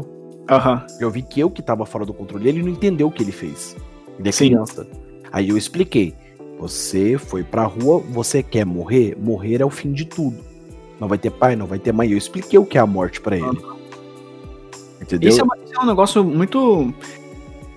que eu acho meio bizarro, porque. é, eu- não como eu não sou não sou pai, né? Eu não sei como é que eu lidaria é, educando meu filho, mas eu acho, eu, eu percebo que essa- esse comportamento agressivo de, de pai, de bater nos filhos, ele não é muito pela correção, sabe? Ele é mais um- uma forma de extravasar uma raiva que você sofreu. Então, você me causou essa raiva, eu vou extravasar em você. Sim, punição, né? E, e- e, tipo, isso não, não, não, não ensina nada. Sabe? A criança vai repetir, ela, vai- ela vai entender que isso é, é- é normal. Eu faço uma coisa, ela não bate. Eu faço uma coisa, ela não bate. E vai disso ensina violência. É isso que ensina, sabe? Você ensina a criança a ser violenta. Porque que conhecimento que ela vai adquirir de ser espancada com chinelo? Vamos falar a verdade. Eu ficava puto quando meu pai me batia. E olha Sim. que eu apanhei pouco. Meu pai me batia, eu só pensava, filho da puta, espera eu crescer. Entendeu? E, tipo assim, o que, que eu ganhei com isso? Nada. Eu, Eu acho Pode falar. Eu acho assim, eu acho que existem casos que talvez uma punição física seja necessária em casos extremos. Como, por exemplo, levantar a mão pro pai e pra mãe. Sim. Entendeu? Como, por exemplo, você pegar o seu filho roubando, por exemplo. Ou você pegar o seu filho fazendo alguma coisa muito errada. Porque se você não corrigir, quem vai corrigir é a sociedade. E a sociedade, ela não corrige, ela destrói. Sim. Você vê hoje, por exemplo, em rede social, a rede social hoje é composta por pessoas que se acham perfeitas, que, que é mais sujo que pau de galinheiro, Aham. mas acreditam que são os bastiões da moral e quem erra não pode voltar atrás. Ela sempre vai ser errada. Sim, que é- essa lógica punitiva é muito esquisita mesmo. De que. Não, a pessoa errou, a gente tem que destruir a vida dela. Mas, tipo. por- Tipo, por quê? Porque, que, tipo assim, se ela cometer suicídio, você acha que as suas mãos não vão estar sujas de sangue? É, tipo. Se existe Deus, se existe, por exemplo, vamos, vamos esquecer Deus, vamos botar Deus numa caixinha agora. Mas vamos falar sobre o certo e o errado. Tipo assim, eu acho que não. Eu acho que um ser humano que não consegue entender isso, eu acho que ela já falhou moralmente e você não tem mais direito de condenar ou de julgar ninguém. É, é exatamente. Tipo assim, Hoje. Quando rolou essa coisa da, daquela. Como é que chama aquela mulher? A, a Pugliese. Sim. Rolou esse negócio da Pugliese, beleza, fez merda e tal, tem que sofrer as consequências. Mas aí eu vi que, que ela tinha excluído o Instagram. Falei, caramba, ela excluiu o Instagram. Aí eu procurei, Pugliese. Aí o primeiro resultado era um cara não sei o que Pugliese. Aí eu entrei no Instagram do cara, a última foto do cara tava lotada de comentários de gente falando assim: Você que é o irmão da Pugliese. O cara não era nada, era só. Tinha o sobrenome Pugliese. Tinha nada a ver Sim. com a, com a Pugliese modelo. E lotado de gente linchando um cara. É, Devia ter assim, ó, se mata, seu desgraçado. É só pelo desespero em causar mal. Tipo, a, a pessoa que fez a, a besteira nem tá mais ali pra você xingar ela. Mas a pessoa tá tão desesperada em destilar o ódio que Uhum. vai no primeiro que aparecer. Você tem o sobrenome dela. Vou te xingar. Muito surreal isso, cara. Tu quer ver o que, o que confirma toda essa loucura que a gente vive hoje? Cara, tu pega, por exemplo, é, um caso muito louco que teve dentro do YouTube. Que é uma coisa assim que quase ninguém comenta, mas é real. Você pega o que fizeram com a Sati, por exemplo. Sati. A Não. Sati foi uma garota que pegava alguns vídeos de gringo e traduzia e fazia seu conteúdo sobre Lembro. isso e não dava os devidos créditos. Lembro. O caso da Sati foi um caso que me chamou muita atenção dentro do YouTube. Eu vou te explicar o porquê. Pegaram a garota, destruíram ela, destruíram. Foi literalmente a internet inteira escorraçando a mina. Eu lembro disso aí. Destruíram ela. Fisicamente, emocionalmente, Instagram, Facebook, pai, mãe, tio. Parecia Como se ela tivesse estuprado um bebê. A punição dela foi como se ela tivesse estuprado um bebê. Sim. Entendeu? No final das contas, o cara que era o copiado, entre aspas, fez um vitimismo enorme, porque o conteúdo dele não era original, era tudo aqueles conteúdo de blog, igual todo canal de terror também faz, igual mil coisas, todo mundo vê coisa da gringa e também puxa pro Brasil, Felipe Neto, todo mundo, cara. Não adianta. Sim. Destruir a reputação da mina. ela desenvolveu transtorno de ansiedade, recebeu ameaças de morte, coisas Muito doido. absurdas. Aí eu te falo, essas pessoas que julgaram ela têm moral pra fazer isso? Não. É, Mas fizeram. Hoje, a mina foi destruída, cara. Ela não tem uma carreira mais do YouTube. Destruíram ela. Por quê? Porque ela copiava vídeo de gringo. Ah, sério, cara? é muito. é surreal isso. Tipo assim, sério? É errado? É. Mas existem níveis de coisas erradas. Assim, eu espero não soar pedante, mas tem uma frase, um- uma frase muito conhecida do Nietzsche que ele fala que quando você olha pro abismo, o abismo olha de volta pra você. E Sim. aí, no, no contexto que ele diz isso no Anticristo, é de que às vezes tentando perseguir o mal, o mal vai olhar de volta pra você e vocês estão falando a mesma língua, sabe? Sim, Então, você assim- se torna parte do mal. às vezes querendo punir alguém, você coloca pra fora o quão mal você é. Você fala assim, não, ainda não é o bastante, eu quero mais sangue. Tu quer ver uma coisa disso? Olha o quantas creepypastas não moldaram a gente. Quanto essas leituras, essas coisas não moldaram um pouco o nosso caráter. Porque, querendo ou não, a gente leu, a gente absorveu. Nós demos vidas a essas histórias. Sim. E essas histórias fazem parte da gente. De alguma Sim, forma ou E de uma, uma coisa doida é que às vezes. Por exemplo, teve uma vez que eu postei uma história no canal em que, se eu não me engano, era uma história em que um. Uma. O plot twist da história, eu não lembro exatamente como era a história. Eu sei que o plot twist da história era que a mulher chegou em casa, pegou o marido com outra, e aí ela é, costurou eles na cama e deixou os dois ali pra morrer. O que é um puta bagulho perturbador. Sim. Tinha comentário, tipo assim, é isso aí mesmo, tá certa. Eu falei, não, peraí, peraí, peraí, peraí, peraí. Você tá confundindo as coisas aqui. Isso aqui é ficção. N- não é tão correto fazer esse juízo de valor moral dentro de um trabalho de ficção. Sim. Espero que o seu comentário seja dentro do contexto da ficção. Na vida real, essa mulher tá errada. Entendeu? Assim, na vida real não tá certo você matar uma pessoa. Sabe qual é? É- Mas as aí, por exemplo, vezes, Você fala isso, a pessoa vai comentar: Que isso, cara? Olha o que ela fez, olha que não sei o que, olha que não sei o que. Cara, é absurdo. Por exemplo, eu quando eu, eu fiz um semestre de enfermagem, porque eu sempre fui apaixonado em enfermagem. Em um desses semestres você também aprende psicologia. Porque o enfermeiro ele tem que ser um pouco de psicólogo também, querendo ou não.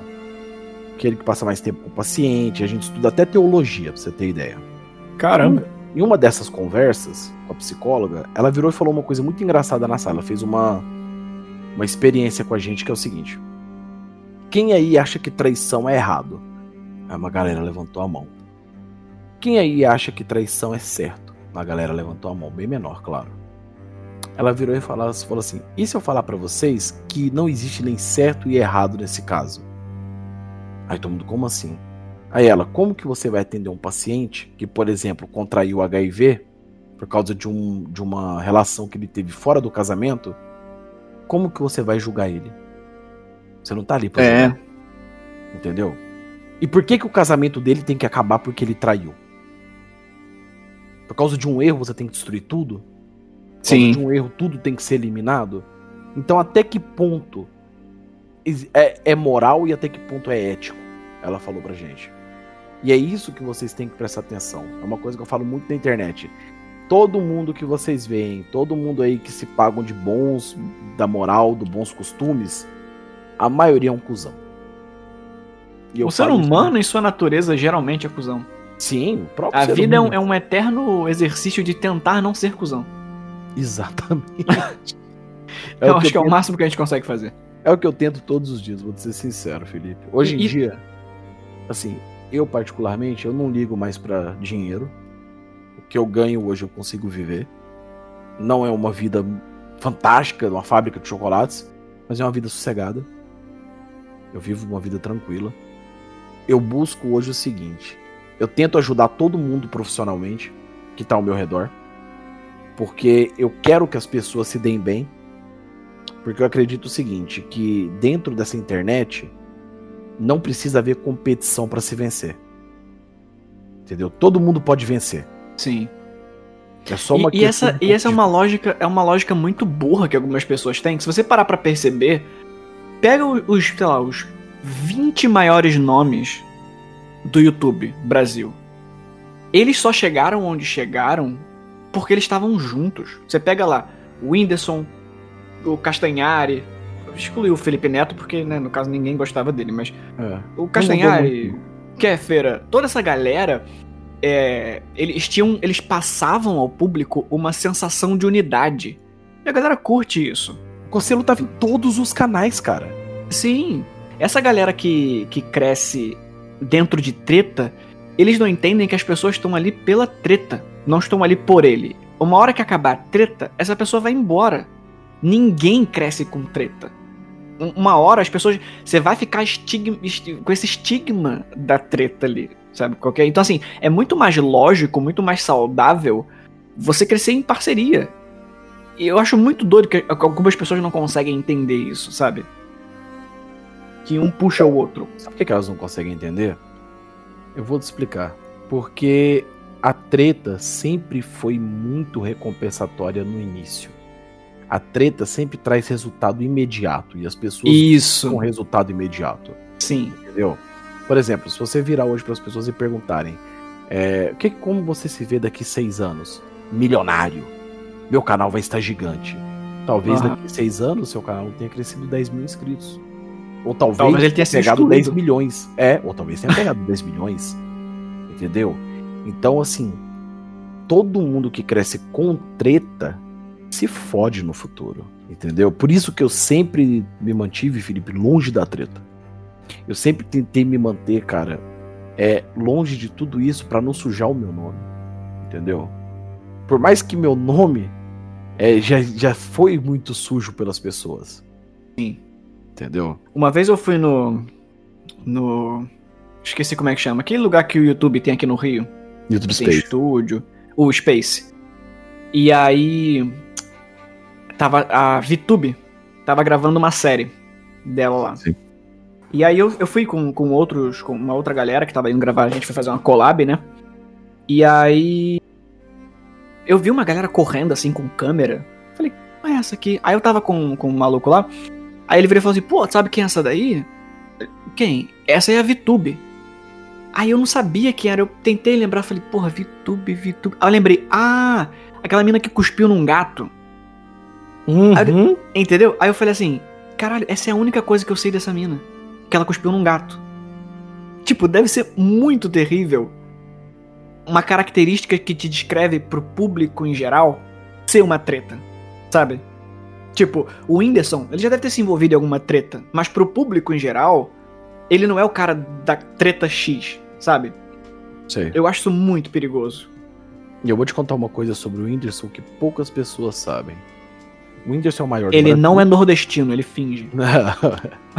o Whindersson é o maior do Brasil. Sim. Ele é um cara que basicamente o nível que ele é hoje, ninguém vai chegar no Brasil. Não. Entendeu? Ele é o um... Felipe Neto, inclusive, sofre por causa disso. É, ele é um monstro do entretenimento. Quando o Ambuplay perdeu tudo, ele foi. Ele e o Coelho foram os dois únicos que fizeram de tudo para me ajudar. Hum. O Whindersson, cara, é o maior do Brasil. O cara tava nos Estados Unidos na época fazendo show. Ele parou o que ele tava fazendo, me mandou um tweet falando: O que você precisa, cara? É, eu tenho. Eu já ouvi alguns relatos do Whindersson que ele é esse cara aí mesmo. Então, tipo assim. E o Coelho também, que o Coelho é meu amigo de longa data. Uhum. E, e, e, também, por incrível que pareça, muitos não vão acreditar, o Rezende também. O que o Rezende é no vídeo, ele é totalmente diferente na vida real. Espero que sim, graças a Deus. Cara, e pior que. assim, eu, eu trabalhei muito com ele, sabe? Muito. Uhum. E eu te falo, o que ele é no vídeo, ele é totalmente diferente na vida real. Na vida real, ele é um cara incrível. Mano, ele é um cara incrível na vida real. Ele é muito filantrópico. Muita gente não sabe porque ele não expõe isso, saca? Aham. Uhum. Ele não expõe. Ele é muito filantrópico. Ele é muito gentil. Ele trata todo mundo extremamente bem, fora das câmeras. E ele é uma pessoa muito diferente. Foram os três que vieram para mim e falaram: Cara, como eu posso fazer para te ajudar? O resto, gente que eu basicamente ajudei a crescer, gente que eu já gravei mais de 100 vídeos juntos, gente que basicamente a gente teve toda uma história me ignoraram. Bizarro, né, mano? É, isso tem deve ser foda mesmo. Da onde menos vem é quando surge. Sabe, de onde você menos espera que vai vir.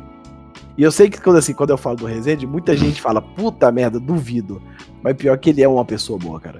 É só porque os vídeos dele é muito focado no público jovem e é, o público jovem gosta dessa merda. cara. Sim, e essa, essa deixa é boa. Porque eu es- esses dias eu, eu redescobri né, o canal do Resende. Sim. E eu acho o canal do Resende maravilhoso. Porque eu acho muito surreal. Ele tem umas ideias que eu, eu queria muito entender o, o processo de criação de alguns vídeos que ele faz. Mais especificamente, eu até brinquei com isso no Twitter, que o- os vídeos de anão. Eu te explico tudo isso, viado. Porque Então. eu, eu tava lá na época, tá ligado? Então, eu achei isso muito engraçado. Aí eu comecei a postar as thumbnails sem contexto. Porque, Sim. tipo assim, o cara ele tem disponível um anão pra gravar os vídeos.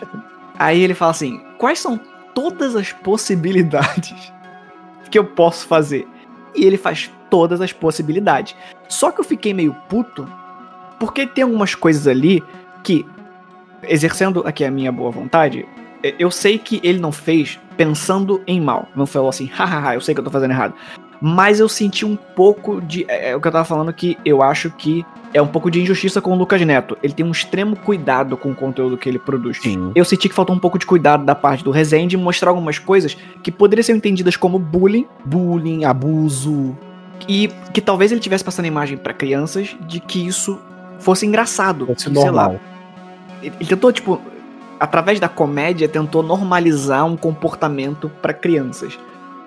Aí, o que, que eu queria saber? É, até quero saber esse, esse, esse- bastidor aí dos vídeos, mas vai chegar esse momento, sabe? Do seu filho, ele, ele vai começar a consumir. Como é que você vai. Você, você tem ideia de o que, que você vai fazer? Vai chegar um momento que você vai um, um pouco perder o controle. Ele vai conseguir ter o acesso longe de você. Sim. Como que você acha que você vai lidar na casa isso? do meu pai, por exemplo. É, então, como, como você acha que você vai lidar com isso? Cara, eu vou eu vou te explicar como com uma experiência minha própria, como como filho, não como pai. Aham. A minha mãe era usuária de drogas. Mas quando eu digo usuária, não era usuária recreativa. Era usuária mesmo. Traficante, a porra inteira. Caramba. A vida inteira, é, quando eu tinha, eu tinha pouca convivência com a minha mãe, né? Mas quando eu tinha, por causa do juiz, eu passava o final de semana lá, Aham. eu, eu a via, não era com uma fileira de cocaína, era com um prato de cocaína. Não era com uma grama de maconha, era com uma barra de maconha.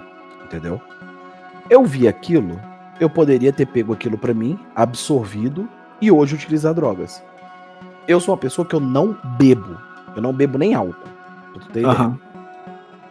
Porque eu vi o que aquilo causou pra minha mãe. Tanto que minha mãe foi assassinada, eu tinha 13 anos de idade.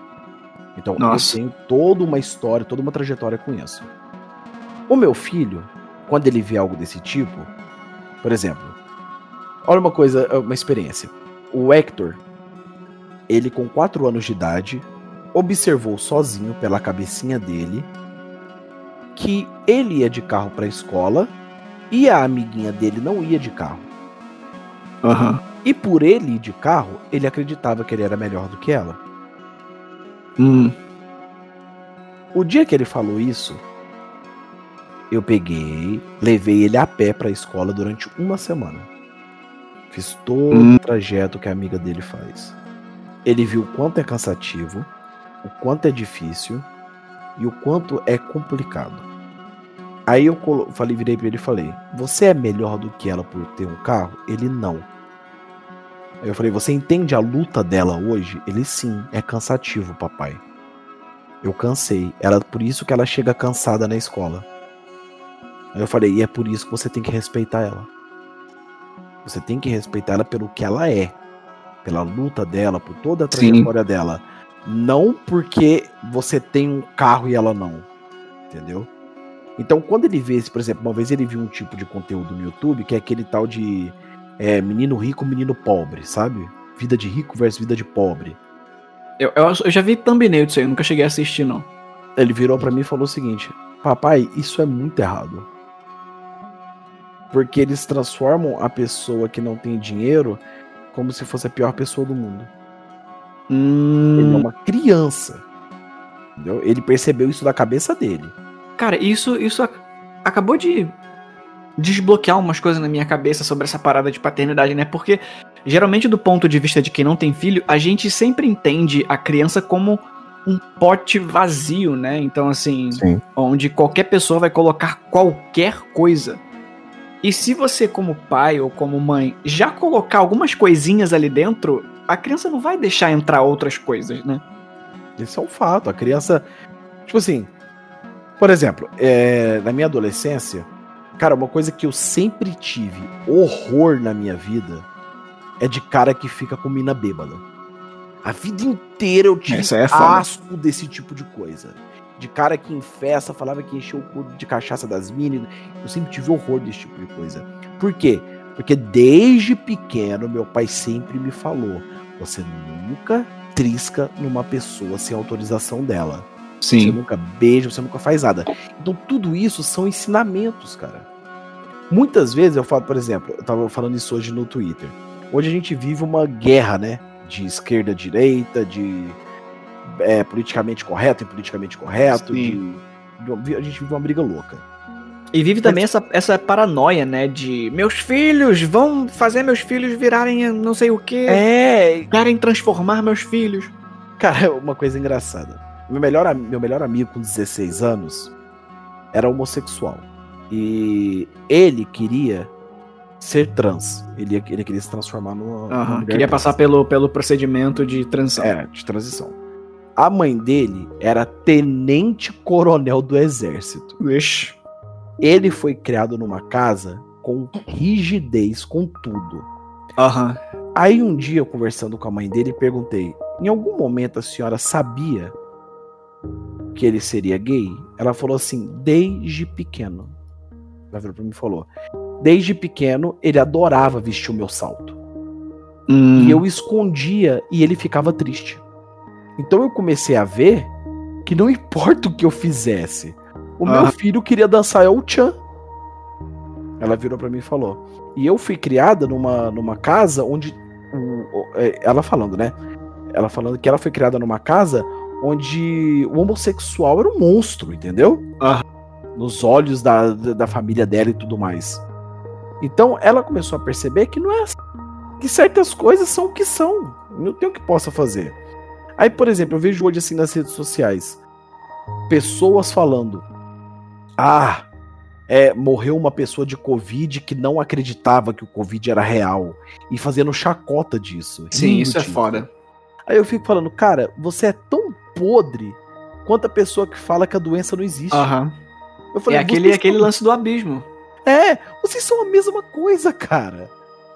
Ah, vocês são as mesmas coisas. E isso demonstra qual que é a intenção, né? Porque, tipo assim, se o problema é que não pode é, tratar como menor esse problema do Covid, porque tá morrendo gente, aí morre gente e você comemora, tipo, quero sua intenção em reclamar. Tá entendendo? Tipo assim, qualquer morte tem que ser. é, é, Dentro dessa, dessa coisa, dessa disputa, né? Dessa briga, foi muito doido, porque algumas pessoas ficaram surpreendidas e tipo assim, não, porque quando o Bolsonaro tomou uma facada, eu falei, galera, pelo amor de Deus, o que que tá acontecendo? Um candidato tomou uma facada, isso não é normal. Sim. Tipo assim, vamos discordar das coisas políticas que ele faz, mas um candidato tomar uma facada, tipo, isso não é normal, isso não é louvável, isso não é certo em momento nenhum, cara. O cara numa campanha política, em vez de ser derrotado na urna, leva uma facada, pô, isso não é, isso não tá certo. E ver gente falando assim, não, mas isso tá certo sim, e pipipi, popopó, faz pensar, cara, exatamente onde você quer chegar, sabe? Tipo, pelo que, que você tá lutando? É pra fazer o mal a quem você quer ou é pra tentar extinguir o mal? Sabe qual que é? Sim, eu- cara, eu concordo tanto com isso, porque, por exemplo, é uma coisa que. A, a- a pergunta que sempre fizeram pra mim, desde que eu falei que eu ia ser pai, é: e se seu filho fosse gay? Cara, essa pergunta foi a que mais me fizeram. Aham. Aí, Eu, que, eu que não tenho filho, escuta essa pergunta. Se você tiver um filho gay, ah, bicho, Aí eu viro e falo, cara. eu- eu- eu- de tanto me perguntarem isso, eu, eu elaborei uma resposta. Cara, sou eu que vou transar com meu filho? eu já começo a dar a resposta. Sou eu que vou ter relaciona- relação sexual com meu filho? Eu amo o meu filho porque ele é homem, ou porque ele é mulher, ou porque ele é bi, gay, É. e é, é tanta sigla hoje que eu me perco, eu não tenho conhecimento sobre todas. Mas eu amo ele por isso?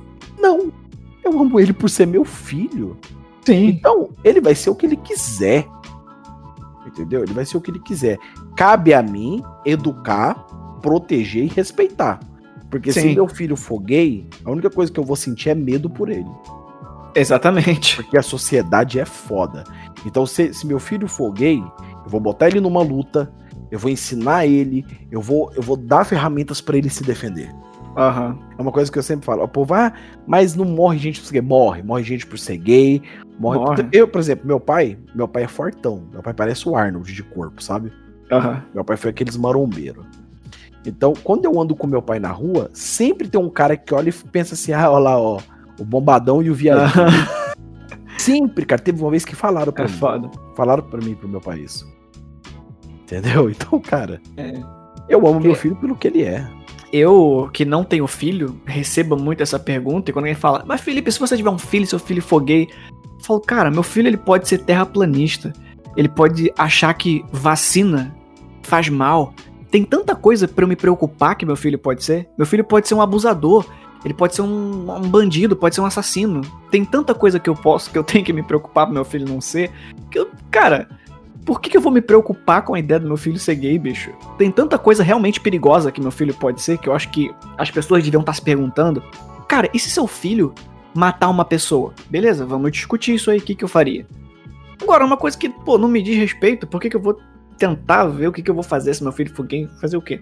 Eu fico mais preocupado é o que eu vou fazer se meu filho for um pau no cu com as pessoas. É, É isso que me preocupa. Eu fico se seu filho for gay. Depende, ele vai ser um gay honesto, vai ser um gay. É, tipo assim, vai ser Gentil, um, então vai ser um gay escroto ou vai ser um gay É. boa, vai, entendeu? A questão não é ser gay ou ser hétero, essas porra. A questão é o que você vai ser como pessoa. Eu acho que isso é o mais importante. E isso Sim. não é a sexualidade que define, o gênero, entendeu? Não é. É. Isso é você. É só você.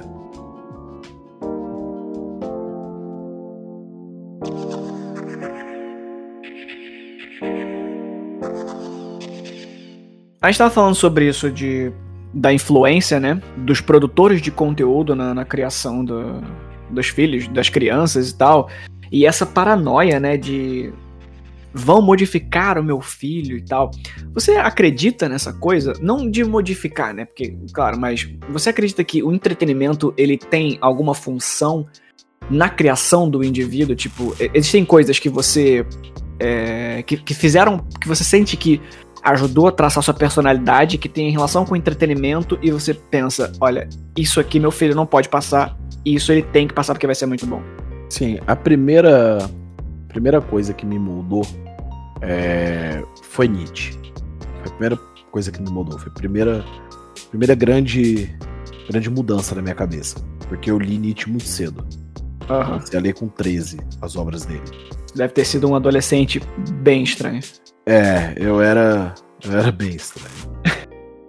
Só que eu comecei a ler Nietzsche com essa idade, então isso me moldou. O entretenimento, ele muda. Ele molda. Muda e molda. Mas tudo isso é uma questão de pontos de vista. Como, por exemplo, eu posso. assi- uma- é o clássico, né? Vamos falar do clássico. Eu posso, por exemplo, ver a que passa do Jeff the Killer e aplaudir ele quando eu sou mais novo pelo que ele fez com os meninos. Aham. E ao mesmo tempo, eu posso julgar ele porque não era a solução certa, Sim. entendeu? Então, existe todo um momento para você parar para pensar o que eu quero. Por exemplo, eu quando eu vi Jeff the Killer a primeira vez, eu acho incrível aquele ódio que ele sente, porque eu tava com muito ódio naquela época da minha vida. Então ele pegar o skate, bater na cara do menino e tal, a Aham. facada e matar um. E não a história é escrita pra causar essa sensação, né? De Sim, yes, ele se vingou. É uma história fraca pra porra. A verdade é essa, as pessoas não gostam de assumir isso, mas hoje É. mais velho eu sei. É uma história muito boba. O menino pega uma arma do nada e aí joga É. cloro na cabeça dele. Ela foi feita pra conversar com pessoas que nós não somos mais. Éramos adolescentes. Ela foi feita pra conversar com aquele adolescente que tá acima do peso e é chamado de gordinho na escola e toma cutucada Sim. na costela, tá ligado? Pra aquela menina que é desajeitada e que. Saca? Aham. Entendeu? Então, ela é esse tipo de história. Mas quando você fica mais velho e você abre os olhos pra isso, você vê que existem mil coisas por trás de tudo isso. Então, sim, a arte é capaz de moldar, porém, você- se você tiver os seus princípios, a sua educação, a sua base forte, você não vai ser moldado pro lado ruim. Por Você não exemplo, é ruim. Imagine que seu filho começa a já chegar aí nos seus 10, vamos botar aí 12 anos, que já é uma idade legal. E aí você pega ele, por exemplo, consumindo conteúdo de terror. Como você reagiria com uma coisa dessa? Ele vendo, por exemplo, um. Vamos dar um exemplo aí de. Tudo bem que é um, é um exemplo um pouco extremo, mas sei lá, assistindo um Serbian film da vida. Que é, claramente é um, é, um, é um filme que não é para menores de 18, porém, eu acredito que boa parte dos menores de 18 que quiserem assistir, vão assistir, vão ter Eu vi acesso. com 16, eu acho. É, então. Vão ter Então, acesso a isso. Como que você se sente em relação a isso? Cara, eu levei minha sobrinha pra assistir Coringa. Ah, Ela tem tinha 13 anos na época. aí Ela, ela falou, qual é a graça? Imagine que você Meu perguntaria. filho ama essa música. então, tipo assim, ela deu risada. Por que, que ela deu risada? Porque ela não entende. Aham. Entendeu? Ela não entende. Só que eu, no filme, é, é- é um puta murro no estômago. O tempo todo. E ao mesmo tempo, é um filme que em algumas partes é irresponsável. É igualzinho aquela série, é. A série do Netflix, é. Os 13 Porquês. Ah, Cara, aqueles 13 porquês, e olha que eu já li Creepypasta, eu já vi filmes Snuff, eu já fui na Deep Web, já fiz um caralho a quatro, já minha mente é toda fodida.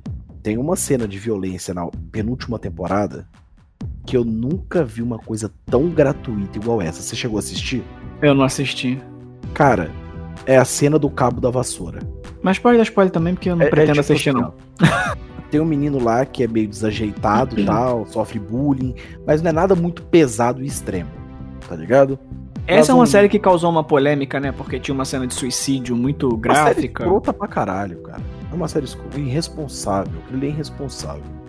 Do nada, esse menino tá meio revoltado com as coisas e tudo mais, que vaza o nude dele, pipipi, popopó, popopó, pipi. Do nada, acontece uma briga. Os dois caras, que são os bullies da escola, né? Metem a cabeça dele na pia, espancam ele, abaixam a calça dele e estupram ele com um cabo de vassoura. Tudo isso em três minutos. Nossa. Você não tá esperando isso. Cara, você não está esperando isso. Quando acabou essa cena, eu não sabia o que fazer. Eu fiquei simplesmente uns cinco minutos com a TV pausado com a minha esposa. Eu virei pra ela e falei: Você esperava isso? Ela não. Aí eu virei e falei: Isso é absurdo. Eu falei: O Netflix devia ser processado por isso. Sério. É. Porque Cara, eu, eu, eu não assisti essa série ainda. E não tenho muita vontade de assistir, porque pelos relatos de quem gosta e de quem não gosta, me passa uma sensação de que essa série ela é meio choque pelo choque, assim, é meio. Ah, as pessoas sofrem e se matam. E E, é isso. por E, e o fazem entretenimento é isso. Adivinha qual vai ser o resultado final disso? Não sei. Ele vai fazer um massacre na escola. Ele vai entrar armado e matar todo mundo. Ah, entendi. Então, pegaram, fizeram uma cena de violência de Aham. três minutos pra justificar um fim podre. Só que não acontece isso o menino salva ele. Ah, Nossa, é muita coisa de arrombado mesmo. Então, tipo assim, cara, não tinha motivo pra. pra, pra tipo assim. Eu achei que ele só ia apanhar. Até ele apanhar, ainda dava pra aceitar, porque. é, Isso acontece em escola, cara. Entendeu? Isso acontece até hoje. Mas aquele estupro com cabo de vassoura. Cara, mostra a bunda dele sangrando, ele, ele subir na calça e saindo sangue. Cara, porra, velho! Aham. Tipo assim, mano, foi, foi tão gratuito. Tão gratuito que eu fiquei em choque uns dois dias com essa cena. Aí eu virei no Twitter e falei, eu falei, cara, essa foi a cena mais gratuita de violência que eu já vi na minha vida. Então, por exemplo, o que que uma, o que que uma, uma, uma cena dessa mostra? Para aquela criança que sofre bullying, isso aí vai ser um puta combustível para ela entrar armada uhum. na escola e matar todo mundo. Vai ser uma, um, uma passada de mão na cabeça falando, viu? É isso mesmo, tá certo. Sim, eu vou fazer. Quantas pessoas não admiram? Até, até eu perdi meu documentário sobre. Tinha um milhão e meio de views, cara. Meu documentário sobre o massacre de Columbine. Uhum. Porque as pessoas achavam que eu ia bater palma pros dois. E eu falei, são dois covardes do caralho. Sim. Nunca foi comprovado que eles sofriam bullying. Nunca foi comprovado. E, e mesmo que fosse, peraí, você sofre bullying e você mata gente que não tem nada a ver com a história, isso não tem sentido. E aí os pessoal, as pessoas no comentário, eles são heróis. Eu falei, cara, vocês estão loucos, cara. Herói de quê? Então, isso é um problema, né, do, do público de terror. Tem uma galera que espera um comportamento de você que, assim, esse comportamento de que, não, ele faz vídeo de terror, ele deve adorar serial killers e hahaha, ele é muito macabro e bebe sangue. Não, cara, eu, eu tento sempre fazer isso, lembrar as pessoas que terror é entretenimento. Sim. Ninguém que gosta de comédia sai por aí rindo na rua. Então, quem produz terror não vai ficar sendo assustador 24 horas por dia. Isso é pura verdade. Sabe uma. Uma. uma assim, por mais que seja engraçado, porque virou meme e tal. Mas sabe o que é terror mesmo? Não. Por exemplo, aquela. Por mais que seja um meme hoje em dia. Aquela frase do Didi. É, Mãe, no céu tem pão e morreu. Sim. A criança morreu de fome e a mãe ouviu isso no final. A última frase do filho dela para ela foi isso. Então isso é terror da vida real. Entendeu? Isso é o terror. Então o terror quando ele deixa de ser entretenimento e se torna real, ele não é engraçado, ele não é divertido. Ele é puro caos pura Sim. tristeza e pura destruição. E isso é um negócio muito, muito. Uma coisa que eu tenho percebido bastante, assim, né? Que eu, eu tenho me policiado. Que eu, eu percebo que. Toda vez que eu percebo um, um, um padrão que as pessoas esperam de mim, eu tento romper esse padrão. E essa, essa do terror foi uma que eu rompi há muito tempo atrás. Eu percebi que eu tava começando a juntar essa galera aí do Columbine é legal, e eu consegui trazer para mim uma galera que, se surgir um comentário falando bem de Columbine, essa pessoa vai ser engolida por uma multidão que vai falar: Meu amigo, senta aqui, você tá falando besteira. Vem cá que eu vou te mostrar que você tá errado. E eu acho isso muito legal. Eu acho muito legal isso. A gente tava falando ainda agora sobre isso de fama e tal, e você não poder se posicionar. E isso é outro medo meu. Eu tenho medo de me tornar tipo um Whindersson. Sim. Que tem tudo tudo que esse cara quer, ele tem. Menos liberdade para falar o que ele quer. Ele tem tudo e ao mesmo tempo ele não tem nada. Porque ele não pode falar o que ele quer. Outro dia, ele. Ele foi postar no Twitter. Negócio do Bolsonaro, né? É, tipo assim, cobrando. Mas não foi nada, não foi uma crítica, foi tipo assim, cobrando. E aí, Bolsonaro, o, o auxílio aí. Nossa, gente, caindo de pau. Que olha só, ele está virando esquerdista, comunista. E o cara só estava exercendo o direito dele como cidadão, sabe? Então eu tento sempre. Até eu, porque ultima... o imposto que esse cara paga. É. é, meu amigo. Então, galera, esses. Sabe o que é mais engraçado? Esses caras aí que ficam enchendo o saco dele não paga em 10 anos o que ele paga em um mês de imposto. Entendeu? Então, o povo acha que cobrar é, presidente, essas porra, tem a ver com posicionamento. Tem não, irmão. Tem a ver com o seu dinheiro aí. Não é. Claro. É o dinheirinho aí, ó. É o dinheirinho seu que quando vai comprar um pacote de arroz, paga 15 pila no pacote de arroz. 3 pila é imposto, 4 pila é imposto. Então, né? E, e, e, tem uma parada que, tipo assim, ultimamente eu. Eu tenho sido mais aberto em lembrar a todo mundo que o Bolsonaro é um arrombado, mas porque ele é o presidente. E aí, por eu estar o tempo todo. Começou a chegar uma galera meio que me cobrando assim, tipo.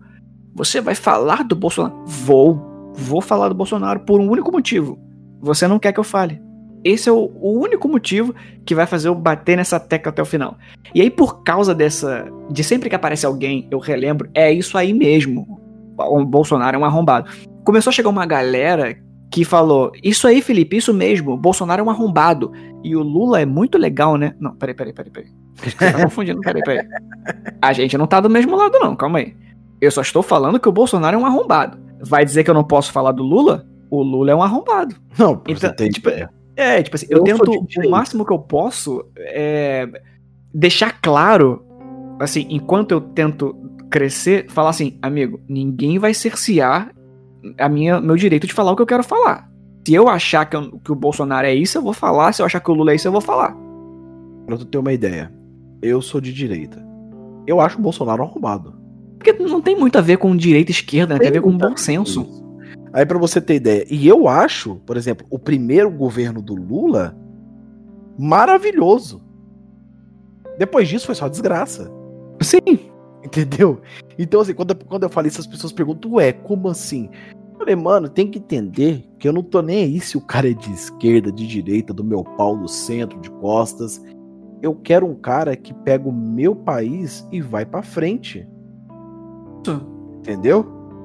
Por exemplo, Eu, ó, eu não eu- votei no Bolsonaro, mas eu. Qu- Quando eu vi que ele, que ele foi eleito, eu falei, beleza, tomara que vocês aí, malucos, estejam certo e que ele vai fazer certo mesmo. A partir do momento que ele tá claramente não fazendo, a gente pode se juntar pra cobrar esse cara pra fazer o certo? Sabe qual que é? ter ideia. Por exemplo, aqui, ó. Acabei de receber um comentário aqui no meu vídeo. Tô aqui, porque geralmente, quando eu fico acordado até tarde, eu gosto de ler uns comentários. Aham. Marcos Vinícius, vender livros na hora que a gente tá em uma pandemia, a economia em colapso, a gente nem pode trabalhar por causa dos governadores. Putz. É, é, tipo assim. Peraí, galera, não é por causa do governador. Porque provavelmente esses governadores que estão aí não vão ser reeleitos. Botem isso na cabeça de vocês. Eles estão tomando tanto no cu que ninguém vai eleger eles. De novo. E é muito doido, porque, tipo assim, ninguém tá parando pra conversar nada. As pessoas estão. O Não, pra- caos pelo caos. Muito surreal. ideia. É, eu vou contar dois pontos de vista. Três pontos de vista. Um ponto de vista de uma pessoa da minha família que tem uma empresa e vendia para restaurantes Hum. e bares. Ganhava muito bem, mas tinha muito gasto. Porque ter uma empresa grande exige grandes gastos. As empresas que compravam dela era 10 vezes maior do que ela. As empresas Aham. declararam falência, não vão pagar os fornecedores Uhum. e provavelmente ela se foda muito. Temos esse ponto de vista. Segundo ponto de vista, o meu pai. Meu pai trabalha com agronomia, que é uma das coisas que mais move o país hoje em dia. Sim. Meu pai tá há dois meses sem trabalhar. Não tá ganhando nada, porque ele ganha comissão. Nada. Nadinha. Tá fechando um negócio aqui e outro ali. Meu pai vai passar por aperto. E a gente pega, por exemplo, uma pessoa também que é da minha família, que trabalhava como garçom, e provavelmente, se não for aprovado o auxílio dele, ele vai passar fome. Então a gente tem três pontos de vista. Aham. Nenhum governador quer que seu povo passe fome. Nenhum. Pelo menos não se a pessoa tiver o mínimo de decência como ser humano.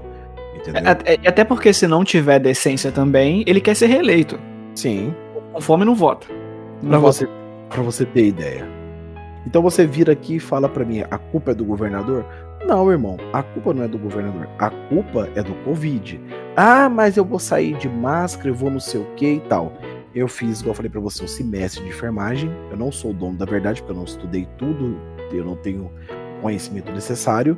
Mas eu digo uma coisa pra vocês: pegar doenças, infecções e afins é a coisa mais fácil que existe. Basta Uhum. uma pessoa jogar uma gota de saliva em você. Só isso. Não precisa de mais nada, mano. Entendeu? Sim. Então, assim, o problema do Covid é esse. É que muitas vezes, talvez, a pessoa vai ficar de boa, mano. Só que o vovô dela, o papai dela, vai morrer. Fazer o quê? Vai morrer. sim. Pegou o Covid. Ou Inclusive- talvez. Inclusive, esse foi um, um limite pra mim que. Eu, eu sempre fui um cara muito. Não é bem moderado a palavra que eu buscava, mas eu sempre fui um cara moderado nas coisas que eu falava, porque eu via muita histeria e eu tinha medo de ser confundido nessa histeria. Sim. É, em- em- porque geralmente a pessoa histérica, ela é fácil de se ler.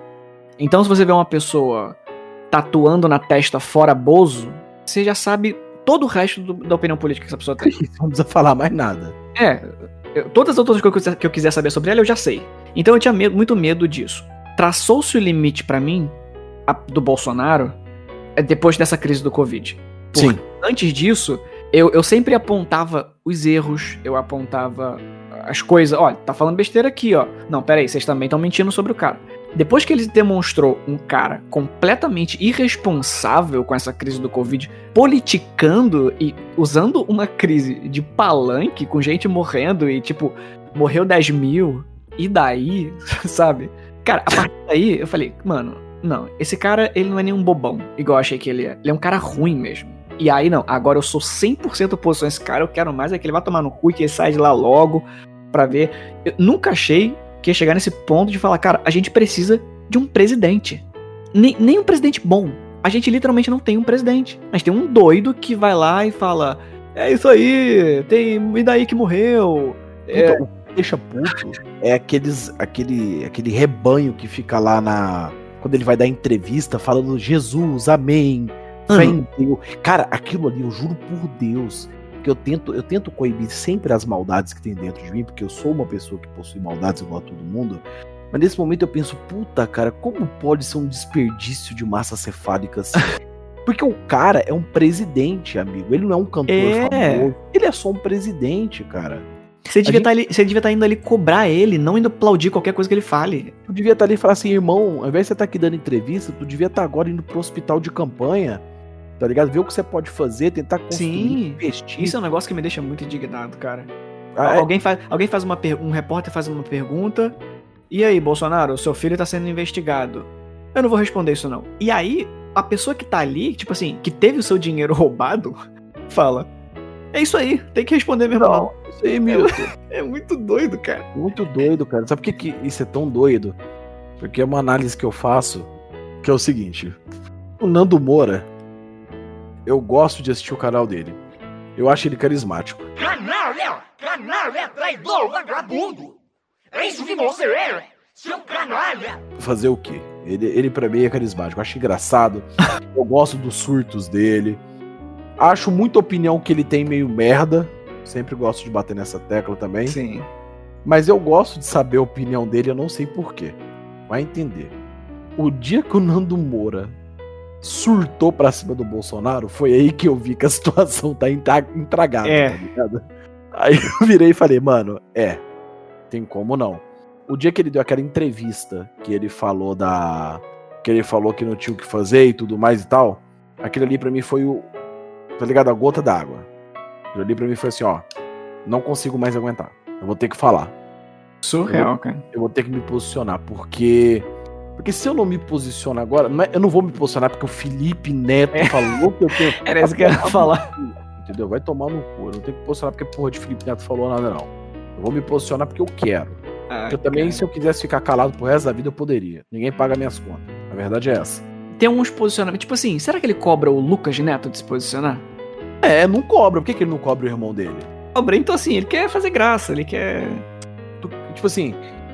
Mano, Sabe uma coisa que ninguém tá reparando, mas eu tô reparando? Já parou pra pensar que pouco a pouco o Felipe Neto foi se rodeando? Eu, cara, eu odeio falar sobre o Felipe Neto porque. Puta merda. É foda. Mas já parou pra pensar que. A gente já tá falando do Bolsonaro, tipo. É, é, tá ligado? Não tem, não tem mais pra onde correr. Tipo assim, mas já parou pra pensar que o Felipe Neto, a cada ano que passa, ele se. E- ele se molda e molda o público dele como pessoas que idolatram ele ao extremo? Sim. E isso é uma parada que, que me incomoda demais no Felipe Neto. Eu, eu, eu não sou um cara que nutro ódio por ele, não, sabe? Igual algumas pessoas têm, que eu acho meio, meio bizarro isso aí. A galera que Eu odeio ele porque nunca fez mal nenhum pra mim, tá ligado? odeia o Felipe Neto não sabe nem explicar por quê. Porque ele. Ah, ele é muito feio e bobo. sabe? É, eu-. Ah, eu odeio o Felipe porque ele é feio e bobo. É o que mais tem. Não, mas então, é, é que tem uma parada que ele faz que é. Ele trata a vida, a vida pública dele, como um produto. Isso me irrita. Então o que, que ele fez? Quando tava na época do, do impeachment da Dilma, era isso aí, fora PT, sou de direita. Uhum. Assim que ele começou a perceber que o governo Bolsonaro ia sofrer uma, uma supressão grande e ele percebeu que ele não tinha mais lugar dentro desse grupo oposto à esquerda, ele começou a se aproximar da esquerda. Sim. E aí tem gente que caiu no conto dele, sabe? Que caiu nesse conto de que o Felipe Neto é progressista. Cara, ele não é progressista, ele é empresário. Aquilo Sim. ali, Felipe Neto ali, não é uma pessoa, é um produto. E tudo bem, se você quiser consumir ele como um produto porque te falta algum entretenimento de esquerda, beleza, vai lá e consuma ele como seu entretenimento de esquerda. Mas lembre-se que o Felipe Neto da vida real, ele é um cara oco de posicionamentos políticos. Ele é um cara que tá ali pelo entretenimento. Tanto é que o Felipe Neto, ele não entra em arapuca política onde não tem holofote. Uhum. Na verdade, ele não entra em nada que não tem holofote. Em nada. Nada de nada. Tudo que tá em alta, tudo que tá em conversa, ele está no meio. Tudo. E, e eu, acho me- eu acho meio esquisito isso. Eu acho meio esquisito. É.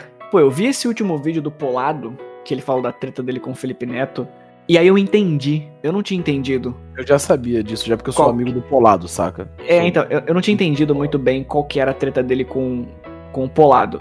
E aí eu entendi perfeitamente. E aí eu não posso dizer que o Felipe Neto é um cuzão, porque não foi comigo. Mas o que ele. O, o caso ali foi de cuzão mesmo. Com o Polado. Cara, olha que loucura. Quando saiu esse vídeo do Felipe, eu tava na casa do Coelho, que também era a casa do Polado. Eles moravam juntos. O Polado virou pra mim e falou: Cara, não tem lógica isso. Eu não entendo o que ele ganha fazendo isso. É surreal esse ataque. Foi questão do no, no outro vídeo do Polado, o vídeo, se não me engano, eu conversando com o Polado, né? O Polado virou, foi Polado virou e falou pra mim: foi só postar esse vídeo do sexta-feira 13, as views e a monetização do meu canal caiu. No outro vídeo. Aham. Por causa de. Pra, pra- quer dizer, ou seja, pra se suprir, pra se alimentar, o Felipe botou no cu de outro criador de conteúdo, cara. Sim. Sem motivo nenhum. Sim. Entendeu? E, é eu te- muito. Tem, te tem essa coisa, né? E eu te garanto uma coisa com toda a certeza do mundo, cara. O Felipe hoje é a pessoa, isso aí eu falo, não tenho um pingo de dúvida sobre isso. Ele é a pessoa mais perigosa que nós temos dentro do entretenimento. Criadores de conteúdo precisam tomar cuidado com o Felipe. E eu falo isso de coração. Aquilo, né? Assim, quando um, um comportamento se repete muitas vezes, é um negócio pra você parar pensando, porque to- todas as, as, as- os relatos que se tem é de um cara que, assim, ele não consegue lidar com o contraditório. E aí, quando você para pra ver as pessoas que cercam ele, e, tipo, eu não vou lembrar o nome dos caras agora, mas tem aquele. Um gordão lá, o. Bruno Correia. o como é que é o nome? É o Bruno Correia. Esse mesmo. Ele tem uma coisa assim que ele é meio que o, o Minion, sabe? Do, do Felipe. Ele tem uma coisa ali de que ele é o, o sidekick. E todas Sim. as pessoas que estão ao redor dele têm uma coisa de. Ninguém pode ter uma individualidade. Tem uma obrigação em ser coadjuvante, sabe? É, é muito, muito esquisito isso. Por exemplo, você comentou sobre o Rezende aquela hora. Uma coisa que eu gosto muito do Rezende é que, assim, as pessoas não sabem, mas o Rezende tem uma força enorme. Enorme a força do Rezende, cara. Em rede social, YouTube, tudo. Tudo. Ele é um gigante Aham. do entretenimento. Ele é a pessoa mais disciplinada que eu conheci na minha vida. Ele tem uma disciplina de trabalho. Isso aí é, é óbvio que o cara lança muito vídeo muito elaborado. Eu fico, você ter ideia, eu fico às vezes pensando como é que ele consegue fazer toda essa, essa rotina aí. eu fui a voz do Errol Bryan da- da- do teatro dele. Aham. Fui o vilão do teatro dele. É, eu conheço o Rezende desde que ele tinha 16. O Rezende era, um, era o tipo de pessoa que ele podia estar com 40 graus de febre que saía quatro vídeos por dia. Nossa. Ele podia estar com a perna quebrada que saía quatro vídeos por dia. Não importa o que acontecesse com ele, vai sair quatro vídeos por dia, entendeu? Então, é, ele hoje possui uma força muito grande em rede social. E todo mundo que está trabalhando com ele também é grande. Você percebe que ele não deixou o monopólio pra ele. Igual muitos youtubers fazem, por exemplo, vamos gravar comigo? Vamos. Não boto nem seu canal na descrição, viu? Porque eu não quero que você cresça, não. Você vai gravar comigo, Sim. eu vou te usar. E isso é uma coisa que eu Não. percebi mesmo, isso aí. Apesar das minhas críticas ao Rezende, é, até no vídeo lá do, do Anão, que eu achei tão engraçado, é, o Anão tinha canal. E, tipo assim, todos os vídeos eram recomendando o canal do Anão. Sim. Muito E, interessante. e isso. além disso, o Instagram de todo mundo que grava, além deles serem contratados, são pessoas, são atores contratados, Aham. ele sempre divulga o Instagram, as redes sociais, tudo, cara. Ele não quer que só ele seja grande. Ele quer que quem esteja com ele também seja grande. Sim. Isso é uma coisa muito rara na internet, cara.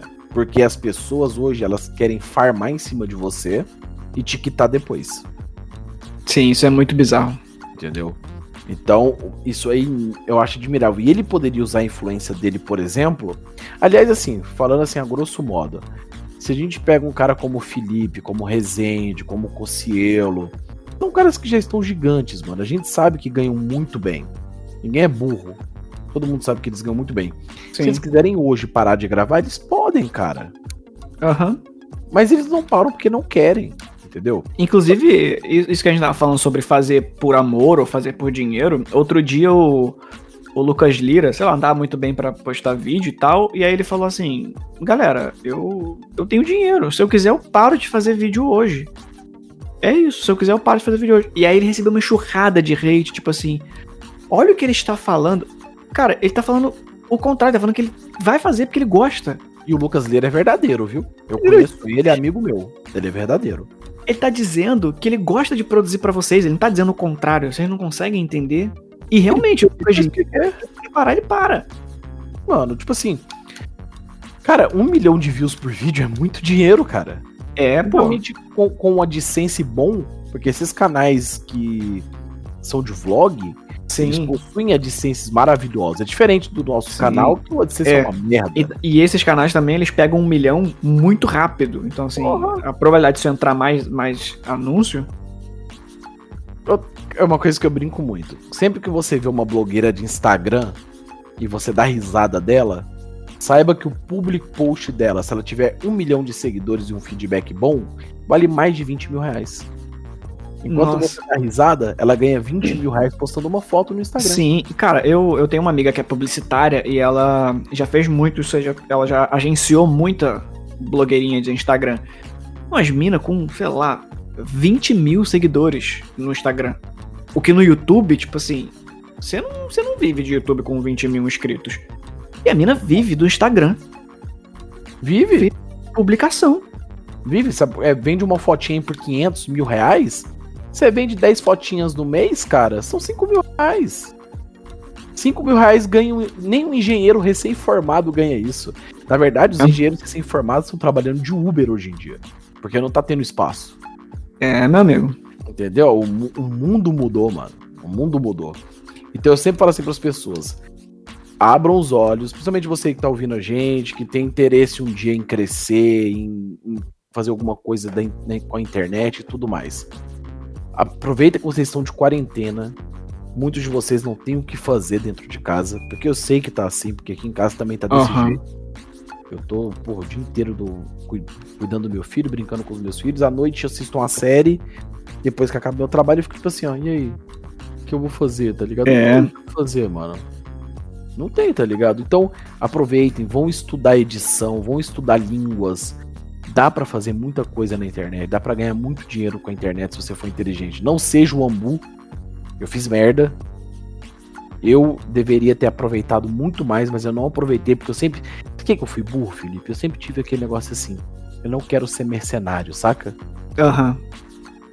Eu não quero me vender. Hoje em dia, eu só penso em me vender. Me compra.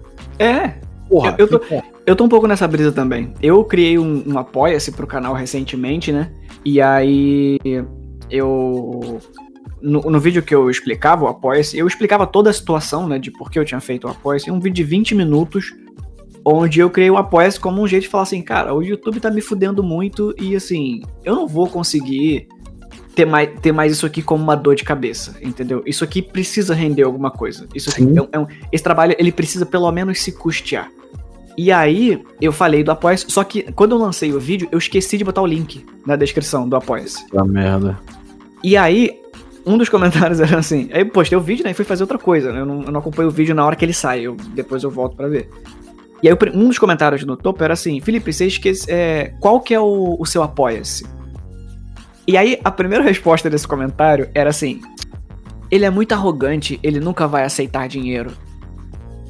E tipo, era o vídeo que eu tava Pedindo divulgando apoio, né? é. Aí, e nesse momento eu falei assim, caralho, que visão é essa que as pessoas têm de mim? De que. tá entendendo?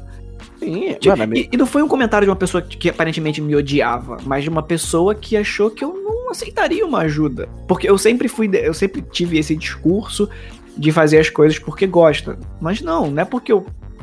n- n- Não é que você tem que escolher. Dá pra gostar e receber dinheiro ao mesmo tempo. Essa- esse, esse dilema não existe. você gosta muito mais das coisas que você faz se você ganhar dinheiro com elas, cara. Sim. Por exemplo, Pô. se você virar hoje pra mim e falar assim, Busão, é, acabou o YouTube pra você, meu querido, já era, perdeu a monetização e tudo mais. Você vai continuar fazendo? Vou. Talvez um vídeo por mês? Dois? Aham. Talvez isso, cara. Não vou fazer mais do que isso. Por quê? Porque eu vou estar provavelmente trabalhando em outro lugar, eu vou estar cansado, eu vou estar. Bicho, a- as pessoas não sabem o cansaço que é produzir. O povo acha que é só você ligar o Alda Muito. City e gravar. Foda-se. E não é assim, mano. Não é. As coisas Sim. são. O, o mundo se tornou. O, YouTube era, por exemplo, o YouTube tinha espaço pro amadorismo há seis anos atrás. Sim, esse negócio de liga a câmera, grava e upa do jeito que tá mesmo. Hoje, se você for fazer esses vlogs sem ter algum tipo de edição ou alguma coisa, Sem construir Uhum. uma narrativa. muito dificilmente vai pra frente. A verdade é essa. Não é que eu gosto de desiludir as pessoas, não, muito pelo contrário, eu gosto de ser sincero com as pessoas. Uhum. Eu gosto de virar e falar: você quer ser youtuber hoje? Ah, eu quero. Beleza, estuda. Muito, Aham. que aí você vai entender. E não espere que seu público te entenda, Sim. porque muitas vezes o seu público vai te julgar. Como por exemplo, você pedindo um apoio, o cara falando que você era arrogante demais. Sendo que muito pelo contrário. Nesse momento, você tá sendo uma pessoa que mostra ter uma humildade de falar: eu não consigo produzir o conteúdo sem ganhar algo em troca. Igual eu também já fiz isso. Tem hora que o criador de conteúdo, por mais que você achar, por exemplo, ah, o você do Felipe tem 230 mil inscritos. O cara tá ganhando muita grana. A galera mal faz ideia. Sim. Eu, cara, eu sempre trabalhei no comércio e aí, é, no último emprego que eu tive, surgiu esse assunto. Eu, eu nunca fui de, de- Tipo assim, tem pessoa que me conhece e não sabe que eu tenho um canal no YouTube. Eu nunca Sim. fui de falar muito assim, porque eu sempre gostei de direcionar. Eu não acho legal a pessoa ir lá me seguir porque me conhece pessoalmente. Eu quero que ela siga porque ela gostou do que eu tô fazendo, entendeu? E não pra. Deixa eu ver o que, que o Felipe tá fazendo. Eu não gosto muito dessa ideia.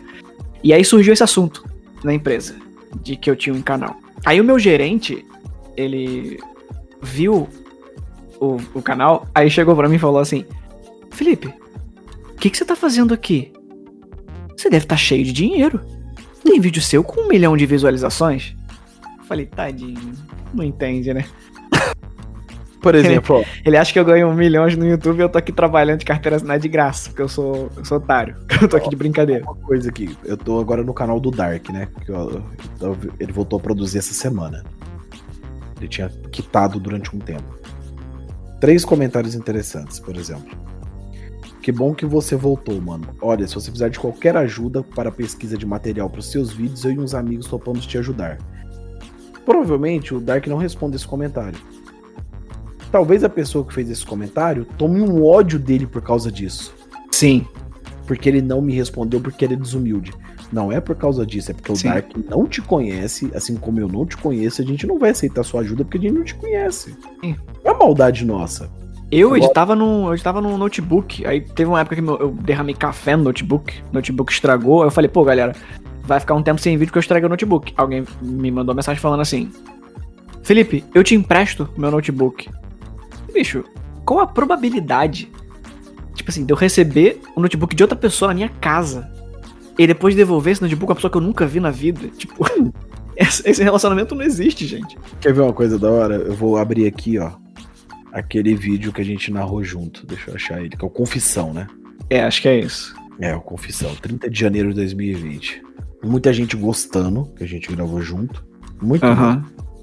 Caralho, que crossover massa, não sei o que lá, papapá, Felipe, papapá. esses nomezinhos que você tá vendo porra. passar. Muita gente apoiando, ó. Muita gente gostando de nós e tal. Mas, ó, daqui a pouco chega, quer ver? Inclusive, né, isso é uma parada que, que eu sempre fiz piada no meu canal com esse negócio, porque tinha uma galera que por algum motivo, e eu, eu percebi que isso não acontecia só no meu canal, também acontecia em outros canais, no Skyhawks, no Sigma, a pessoa Sim. chegava pra falar assim, eu prefiro o Felipe do que o Ambu. E eu Aqui, falava ó. assim, ah, Ah, achei o comentário específico. Ó. Não gosto do Ambu. Já entrei em contato para fazer uma doação de equipamentos para o quadro que ele vai gravar nos locais. Ele leu a mensagem, viu a foto dos equipamentos e ignorou. E não foi barato. Então só deixo meu apoio ao Felipe. P- pensa aqui. pensa comigo. Primeiro, eu não, não sou eu que leio as- todas as mensagens. Eu tenho hoje uma assessoria que faz isso. Para me proteger das mensagens. sim, Começa por aí. Segundo, por que diabos você gastou o seu dinheiro comigo, sendo que eu não pedi nada? Entendeu? Sim. Nada, não te pedi um equipamento. Agora, se eu fizesse um vídeo falando, E- gente, eu preciso. E sabe qual é o problema? Então, sabe qual é o problema? É que te- te- tenho certeza que alguém vai achar extremamente arrogante isso. Só que isso não é questão de ser arrogante, não. É só um fato. É só a descrição de um fato. Eu não pedi. Entendeu? Terceiro, eu nem sei quem é o cara porque eu nunca li essa mensagem. Descobri agora, quando eu, quando eu vi esse vídeo nosso. Então nisso, ele já não gostou de mim porque eu não atendi uma expectativa dele, entendeu? Sim. Só que tem também a contrapartida. Paula Geringer. Ambu desumilde, não mesmo. Oliver Robert, poxa, encontrei ele em um shopping uma vez, ele foi super legal, correu pro banheiro porque tava apertado, realmente tava. Mas disse que voltava, e ele realmente voltou e me deu atenção e batemos um papo. Ou seja, olha os dois pontos de vista. Um ponto de vista de uma pessoa que criou uma expectativa comigo e outra que não tinha expectativa nenhuma. Sim. Eu, quando eu encontro alguém que gosta do meu trabalho, eu sento e converso mesmo. É bizarro falar isso, mas eu tenho essa acessibilidade. Agora, porque eu não aceitei o equipamento do cara, eu já sou um monstro. Nossa, eu vou te falar. Nisso aí, eu tenho certeza que alguém vai achar que eu sou arrogante. Porque eu sou um cara muito sem paciência. Eu, de- eu tive que me treinar muito pra encontrar pessoas na rua e a pessoa dar uma tietada. Eu tive que me treinar, porque eu demorei pra entender o que, que tava acontecendo. Eu demorei pra entender assim, não, peraí. Essa pessoa gosta de mim. Isso aqui é carinho. Sabe qual que é? Tipo, ela tá demonstrando o carinho dela por mim. Eu demorei pra entender isso. E aí era uma coisa tipo assim, pô, eu tô indo num lugar. Pô, deixa eu ir no lugar, cara. Não para o meu caminho. Eu tô atrasado, eu tenho que ir pra algum lugar. Sabe qual que é? Eu demorei pra entender que, não, peraí, isso aqui não é qualquer coisa. Eu não posso ser cuzão assim com a pessoa. Mas não é cuzão, cara. Não é cuzão. É porque, mano, tipo assim, demoram anos pra gente entender, tá ligado? O que a gente é. Sim, inclusive, eh, outro dia aconteceu isso, eu até fiz um post pra descobrir quem era. Eu tava chegando no metrô, descendo a escada do metrô, e eu escutei alguém gritando. Eu tava de, eu sempre ando de fone, né? Sempre escutando música. Aí senti que alguém gritou meu nome, Felipe. E aí tinha uma menina na minha frente. Um cara, não sei, tinha alguém na minha frente, assim, descendo a escada. Aí eu tirei o fone e olhei pra trás, assim, e tinha uma galerinha, assim, de escola, olhando pra baixo da escada. Aí eu olhei pra galerinha, falei, não é comigo. Virei as costas, botei o fone e saí andando. e aí, quando eu botei o fone, eu senti bem longe que gritaram de novo. Eu falei, ah, não é comigo não. Se for também, foda-se. Não, não conheço as pessoas. Aí quando eu entrei no metrô, falei, e não, peraí, eu tenho um canal. Exatamente. Essas pessoas podem me conhecer por causa do canal. Cara, eu passei o dia inteiro me sentindo o cara mais cuzão do mundo, falando, caralho, essas pessoas vão pra casa agora com a ideia de que elas me chamaram. Eu olhei pra trás, olhei pra elas e falei, ah, foda-se. Foda-se esses E saí. Cara, eu fiquei desesperado o dia inteiro. Eu fiz post no Facebook e no Twitter falando, galera, algum de vocês aí me encontrou no metrô? Eu preciso muito me explicar, porque eu tô me sentindo muito mal por isso. Olha aqui outra coisa da hora. Ó, dois comentários também que é incrível. Porra, o Ambu tá maravilhoso na interpretação. Aí vem o Renan Matsumoto. Desculpa, Felipe, mas a sua locução dá de um milhão a zero na do Ambu. Me desinscrevi do canal dele pensando que ele um dia ia melhorar. Até postei comentário construtivo sobre isso há muito tempo. E só resultou num bloco. Eu não bloqueio ninguém, eu silencio. Já começou errado. É. Ou E seja, até porque se tivesse sido bloqueado, ele não tinha como saber, porque você não sabe se a pessoa te bloqueou. o cara pra te engrandecer, ele tem que diminuir o outro. Então, era isso que eu ia falar. Que tinha essa parada que as pessoas iam falar.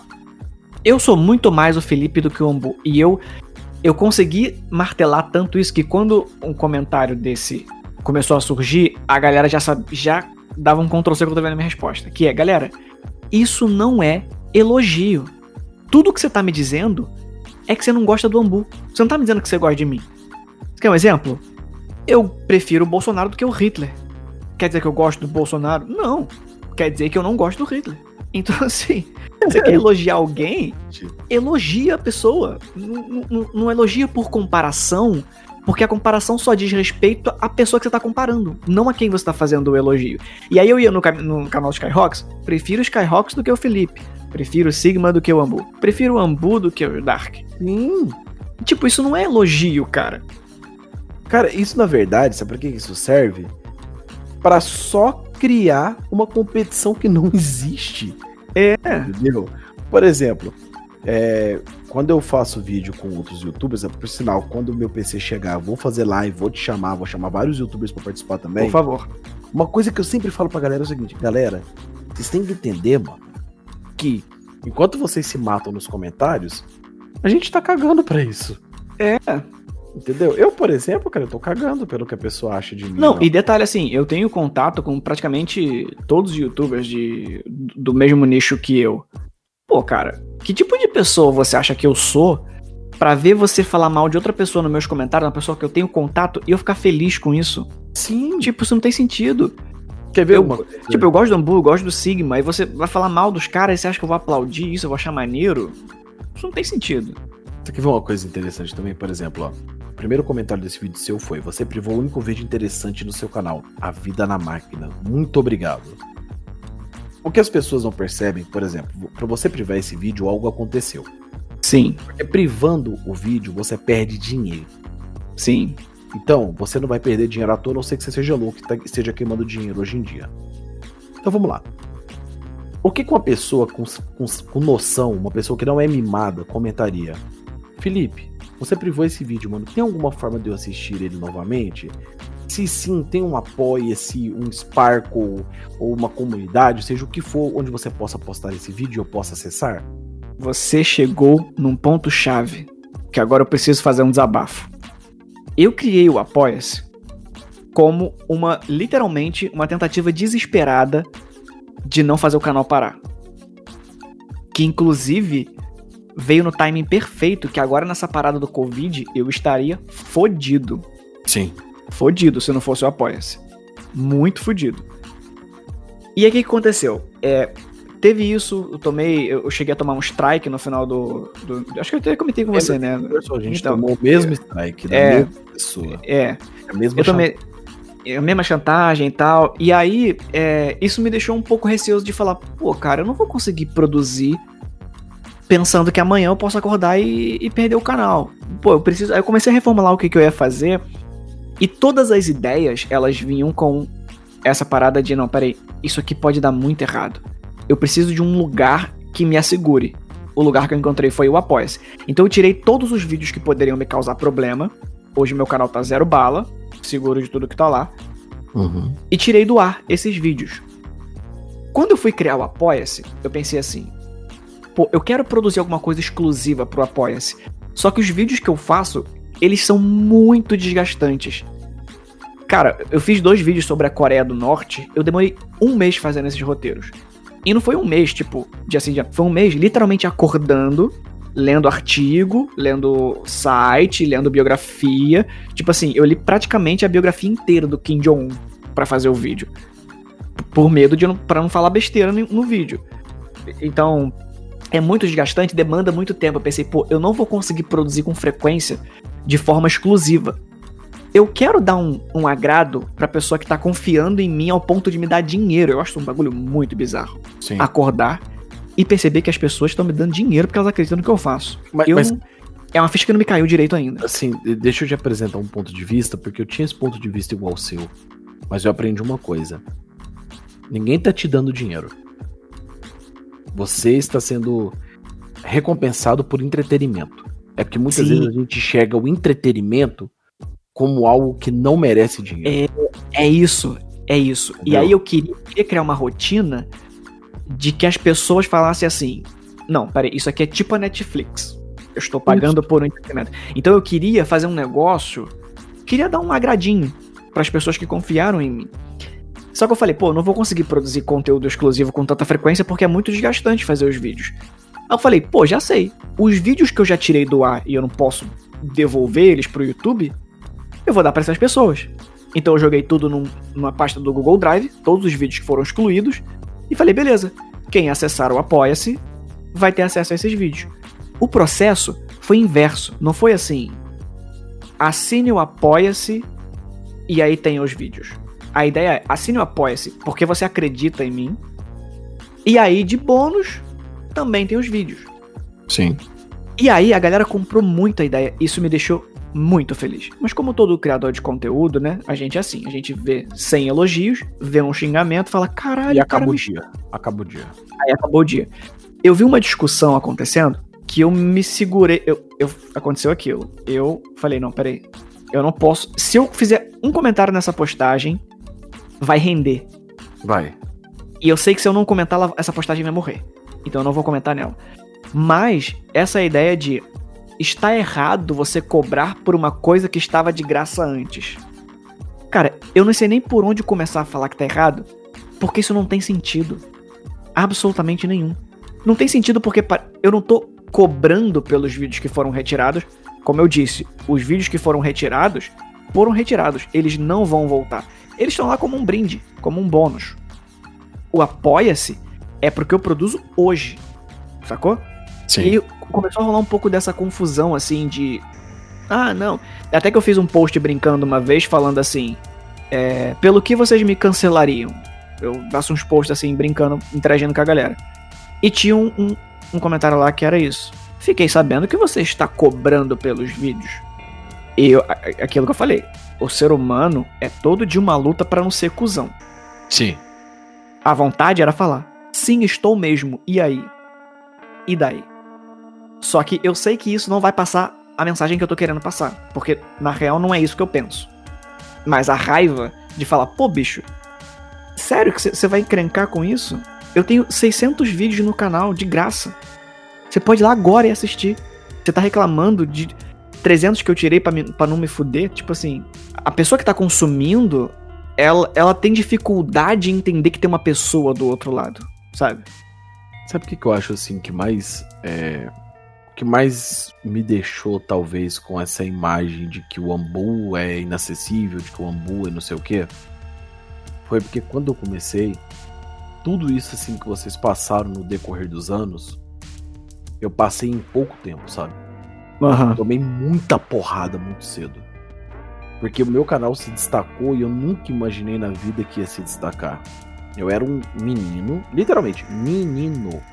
Eu era um menino tava se aventurando na internet. Esse menino não queria ficar rico, milionário, nada, cara. Ele só queria fazer os vídeos dele em paz. E numa época que não, não se cogitava essa, essa exposição, não, né? não, nem fudendo, cara. Nem fudendo. Quando eu ganhei meu primeiro salário foi. Acho que 4 reais, cara. Nossa, quase chorei de alegria. E é um dinheiro diferente, né? Sim. Você, tra- você trabalha salariado, você pode ganhar 5 mil reais. Eu lembro que, tipo assim, a primeira coisa que eu peguei foi isso também. E eu, eu lembro que eu, eu, eu peguei esse dinheiro, eu saquei ele. E eu olhei pra aquela nota de 10 reais assim e falei, caralho, 10 reais. Eu que fiz 10 reais. Eu aí- fiz um vídeo e ganhei 10 reais. E aí, por exemplo, cara, era, ah, o Ambu não sei o que, o Ambu não sei o que, ah, o Ambu pediu apoia-se. Nossa, o Ambu é mercenário, o Ambu é nojento, o Ambu não sei o que, ah, não sei o que, não sei o que. Mano, não é ser mercenário. É que desde o início, quem tomou as primeiras porradas da comunidade do terror fui eu. Quem tomou as porradas, as bicas, os golpes, as dores de cabeça fui eu. Uhum. A galera foi pegando menos, eu fui tancando muito. Eu fui tancando. Cara, eu saindo fala que eu te escuto. Teve isso. Teve isso, cara. Só que na época não mostrava o Caralho. rosto, teve o avatar do Ombu Play. Não, Ambu. É oficial. Sério? Você é meu ídolo, cara. Meu Cara, sonho. Meu sonho é ver um pastor falando de mim. Canal que leva jovens a vender a alma para o demônio. Era, essa era a chamada, era três da manhã, eu tava no Twitter. Cara, que coisa maravilhosa, cara. Você viveu meu sonho. O Zé do Caixão falou meu nome na Fátima. Pra você ter ideia. O Zé do Caixão chegou a me reconhecer. Porque o Zé do Caixão é muito ironizado no Brasil, mas ele, o cara é um mestre. Sim, e ele é um exemplo perfeito dessa parada que a gente tá falando de terror, né? Tipo assim, Sim. o cara lá fora era o deus do cinema. Aqui era hahaha Zé do Caixão. E além disso, o cara nem ganhou o dinheiro que ele merecia ganhar. É. Entendeu? Então, quer ver outra que aconteceu comigo, cara? Ah, agora tem a mais pesada de todas, que eu falei que eu ia deixar pra perto do final. Hum. Tem uma coisa que é muito pesada, cara. Muito mesmo assim, e vai deixar todo mundo em choque. Mas. Você lembra do atirador de Suzano? Sim.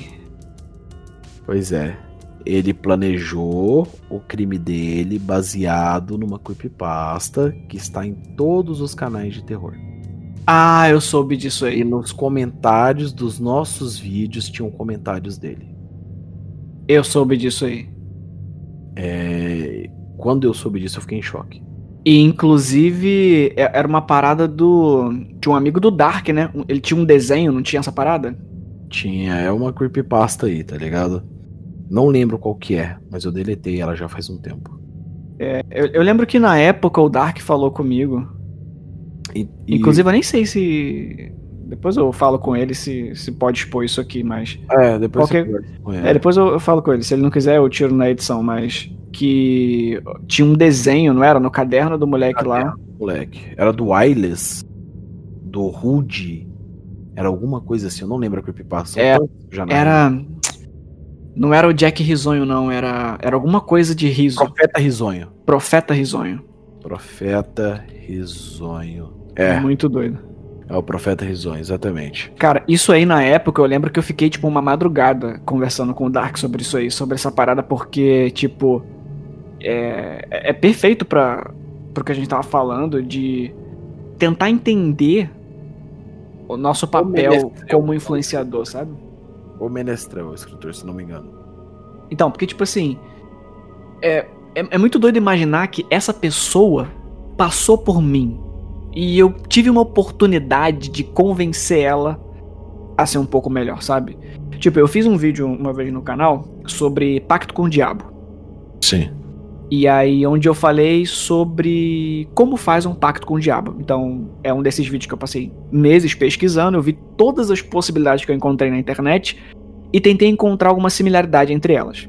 O que que, o que, que elas têm em comum? E aí, é, o vídeo, depois de toda essa explicação, o vídeo termina com: Galera, vamos falar sério aqui. Se você, tipo assim, você vai vender a sua alma pro diabo, quer dizer que você vai sofrer eternamente pra ter uma parada. Se você acha que isso é um bom jogo, é, é um- é uma boa troca, você tá fudido da cabeça. Pô, procura um médico. Tipo, isso não é normal. Se você acha que vale a pena sofrer eternamente porque você tá com alguma dor, algum problema na sua vida, você tem um, um problema aí que precisa ser resolvido. Às vezes você precisa de um pacto, às vezes você precisa só de um psicólogo, fazer uma terapia, conversar. Exatamente. E, e aí, assim, e aí foi nesse momento que eu pensei, pô, eu, eu acho que eu tenho alguma responsabilidade, sabe? Eu te entendo, mano. Sabe quando que eu enxerguei essa responsabilidade? Quando? Numa creepypasta is- chamada Snuff. Era só Hum. isso, creepypasta Snuff. Que era um áudio onde eu era um psicopata Aham. abusando de uma pessoa, de uma mulher. Todos os comentários estão de boa. Até um me chamou a atenção. Fui abusada com 14 anos pelo meu tio. E esse Putz. áudio me lembrou muito o que aconteceu. Eu tive uma crise de pânico. Nossa, isso é pesado. Quando eu li esse comentário, eu respondi ela, que na época tinha um- como você mandar mensagem no privado no YouTube. Aham. Falei assim, eu estou retirando meu vídeo agora e peço perdão por isso.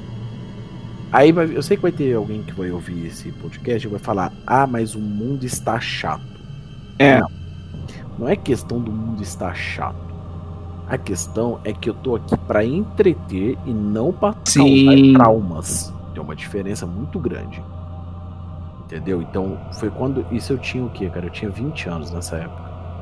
Então, no segundo ano do canal. O canal começando a crescer. Foi quando eu comecei a entender que eu tinha uma certa responsabilidade. E, e vale lembrar pra você que tem 14, 15 anos que tá ouvindo a gente agora, a sua infância e adolescência foi muito diferente da nossa. Muito diferente. Sim. Então, a- a- nós, nós fomos criados um- num mundo onde tudo era permitido. Você podia falar o que você quisesse, você podia fazer o que você quisesse. Aham. Então, não existiam limites. As pessoas não ligavam porque elas falavam. Nós que somos, assim, da geração de 90, a gente hoje tá aprendendo com vocês, que são mais novos, que palavras machucam. E eu, basicamente, quando eu ouvia isso, eu achava ridículo, mas é verdade, palavras machucam pessoas. Então, o meu papel como influenciador hoje é produzir meu conteúdo e não causar danos. Ou, por exemplo, se tem um vídeo forte, como por exemplo, eu postei um vídeo forte semana passada, que é sobre o grande mistério que tá rolando na Deep Web, que é uma caçada que tá acontecendo. Hum. Uma mulher que chama The Cat Lady Killer. Uma mulher que mata gatos no umbigo. Ela esmaga eles com Nossa. o pé. Tá tendo toda uma caçada por trás dessa mulher. Tipo. Don't fuck with cats. Isso. Só que moderno agora, né? Tá acontecendo desde o mês passado. Aham. Antes de iniciar o vídeo, deixa eu pegar aqui esse vídeo. Deixa eu ver aqui. Pá. The Cat Lady, cadê Cat Lady? O vídeo do TikTok que está associando a internet? Não. TikTok falando isso tá um lugar maravilhoso pra você encontrar conteúdo legal pro YouTube. Poxa, como o TikTok produz coisa legal. Pera aí. Omegle. Aqui. The Cat Lady Killer. O caso mais doentio do Omegle e do TikTok. Porque ela tá abordando essas duas redes sociais.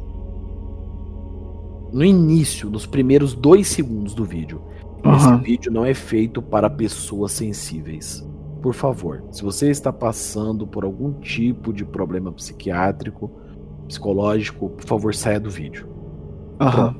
Quando eu quero abordar algo mais forte, nos 10 primeiros segundos eu falo isso. Sim. Aí, quem decide assistir Sim. é É isso. É isso. Eu acho que o único lugar. Acho que o mundo só fica chato quando o Estado manda você calar a boca. Se são pessoas se manifestando porque estão insatisfeitas com uma coisa, tá tudo certo, galera. A vida é assim. Ah, mas não pode, sei lá, mas falar viado. As pô, você quer falar viado? Considere que a sua vontade ela bate de frente com a vontade de outras pessoas. Vamos discutir o assunto, vamos conversar, sabe? Não vamos se, se proteger atrás de um, um slogan. O mundo tá chato. E aí ganhei liberdade irrestrita. Pô, vamos começar. Vamos tentar fazer o mundo um lugar melhor, sabe? Tipo, se você pode pesar um pouquinho e não ofender as pessoas, é bom. Ninguém precisa mandar em ninguém. Tu quer ver a prova disso? Que a gente tá conversando agora? É. Tem um. Eu tinha um amigo que, pros amigos dele, pros íntimos dele, ele gostava de ser chamado de negão. Tudo pra ele era o negão. Ele, ah, negão e tal. Então, os amigos dele chamavam ele de negão. Entendeu? Era a forma Uhum. de amizade nossa. Aí um dia a gente tava bebendo na porta do, da casa do amigo nosso. Chegou outro moleque virou e falou assim: E aí, negão? Rapaz, teve que juntar três homens pra tirar ele de cima desse amigo, desse, desse cara que chama ele de negão. Aham. Aí ele virou e falou: Negão é o caralho, rapaz. Não te dê essa intimidade, filha da puta.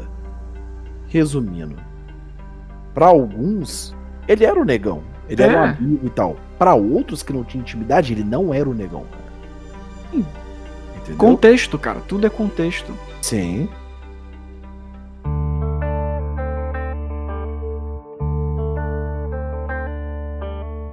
Então, galera, esse foi um papo muito longo e demorado, mas muito divertido, muito esclarecedor com conversamos aqui com o Ambuplay e com o Ricardo Lesita também, não é mesmo? Sim, Com os dois. tanto o Ambu quanto o Ricardo. Porque, por mais que hoje em dia eu seja mais Ambu do que Ricardo, mas o Ricardo ainda existe. Sim. O Ricardo ainda tá aqui. É, Você tá no YouTube, né? As lives não voltaram ainda. Não, mas as lives vão voltar muito em breve. Na Muito Twitch. Não, no YouTube todo sábado e na Twitch todo dia. Ah, na Twitch você ainda tá fazendo. Sim. Na- Mas, mas na assim tu- que chegar o PC, né? Porque com esse Ah. PC aqui é pedir arrego. E aí na Twitch você. Você joga, você faz o quê? Eu jogo, cara. Eu jogo, literalmente. E aí no YouTube você vai trazer as lives mais de terror mesmo. É, o estilo antigo. Creepypasta, terror e tal. Só que as lives não vão ficar salvas, eu vou jogá-las pro Sparkle, né? Ah. Porque senão já sabe. E aí quem quiser te seguir no Sparkle, como é que faz? é Tem que só, criar colo- perfil lá, como é que é? é só criar uma continha lá e entrar na comunidade. É o Play Legião.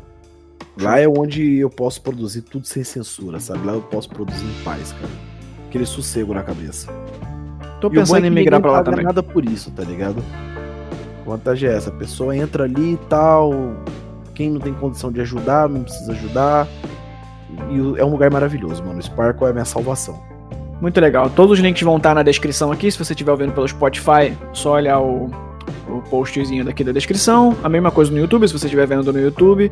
Segue lá o Ambu Play. Se você não chegou aqui, não me conhece, se chegou até aqui, não conhece nenhum dos dois e assistiu até aqui, qual a probabilidade disso acontecer? Acho bem baixa. Mas sempre tem um. Sempre. Mas se você chegou aqui, parabéns. Comente aí, se você estiver no YouTube, repolho. Só pra provar que você assistiu até o final. Então é, se inscreve no canal. Muito obrigado. Sigam tanto o Ambu como eu. Muito obrigado. Fui. Muito obrigado, pessoal.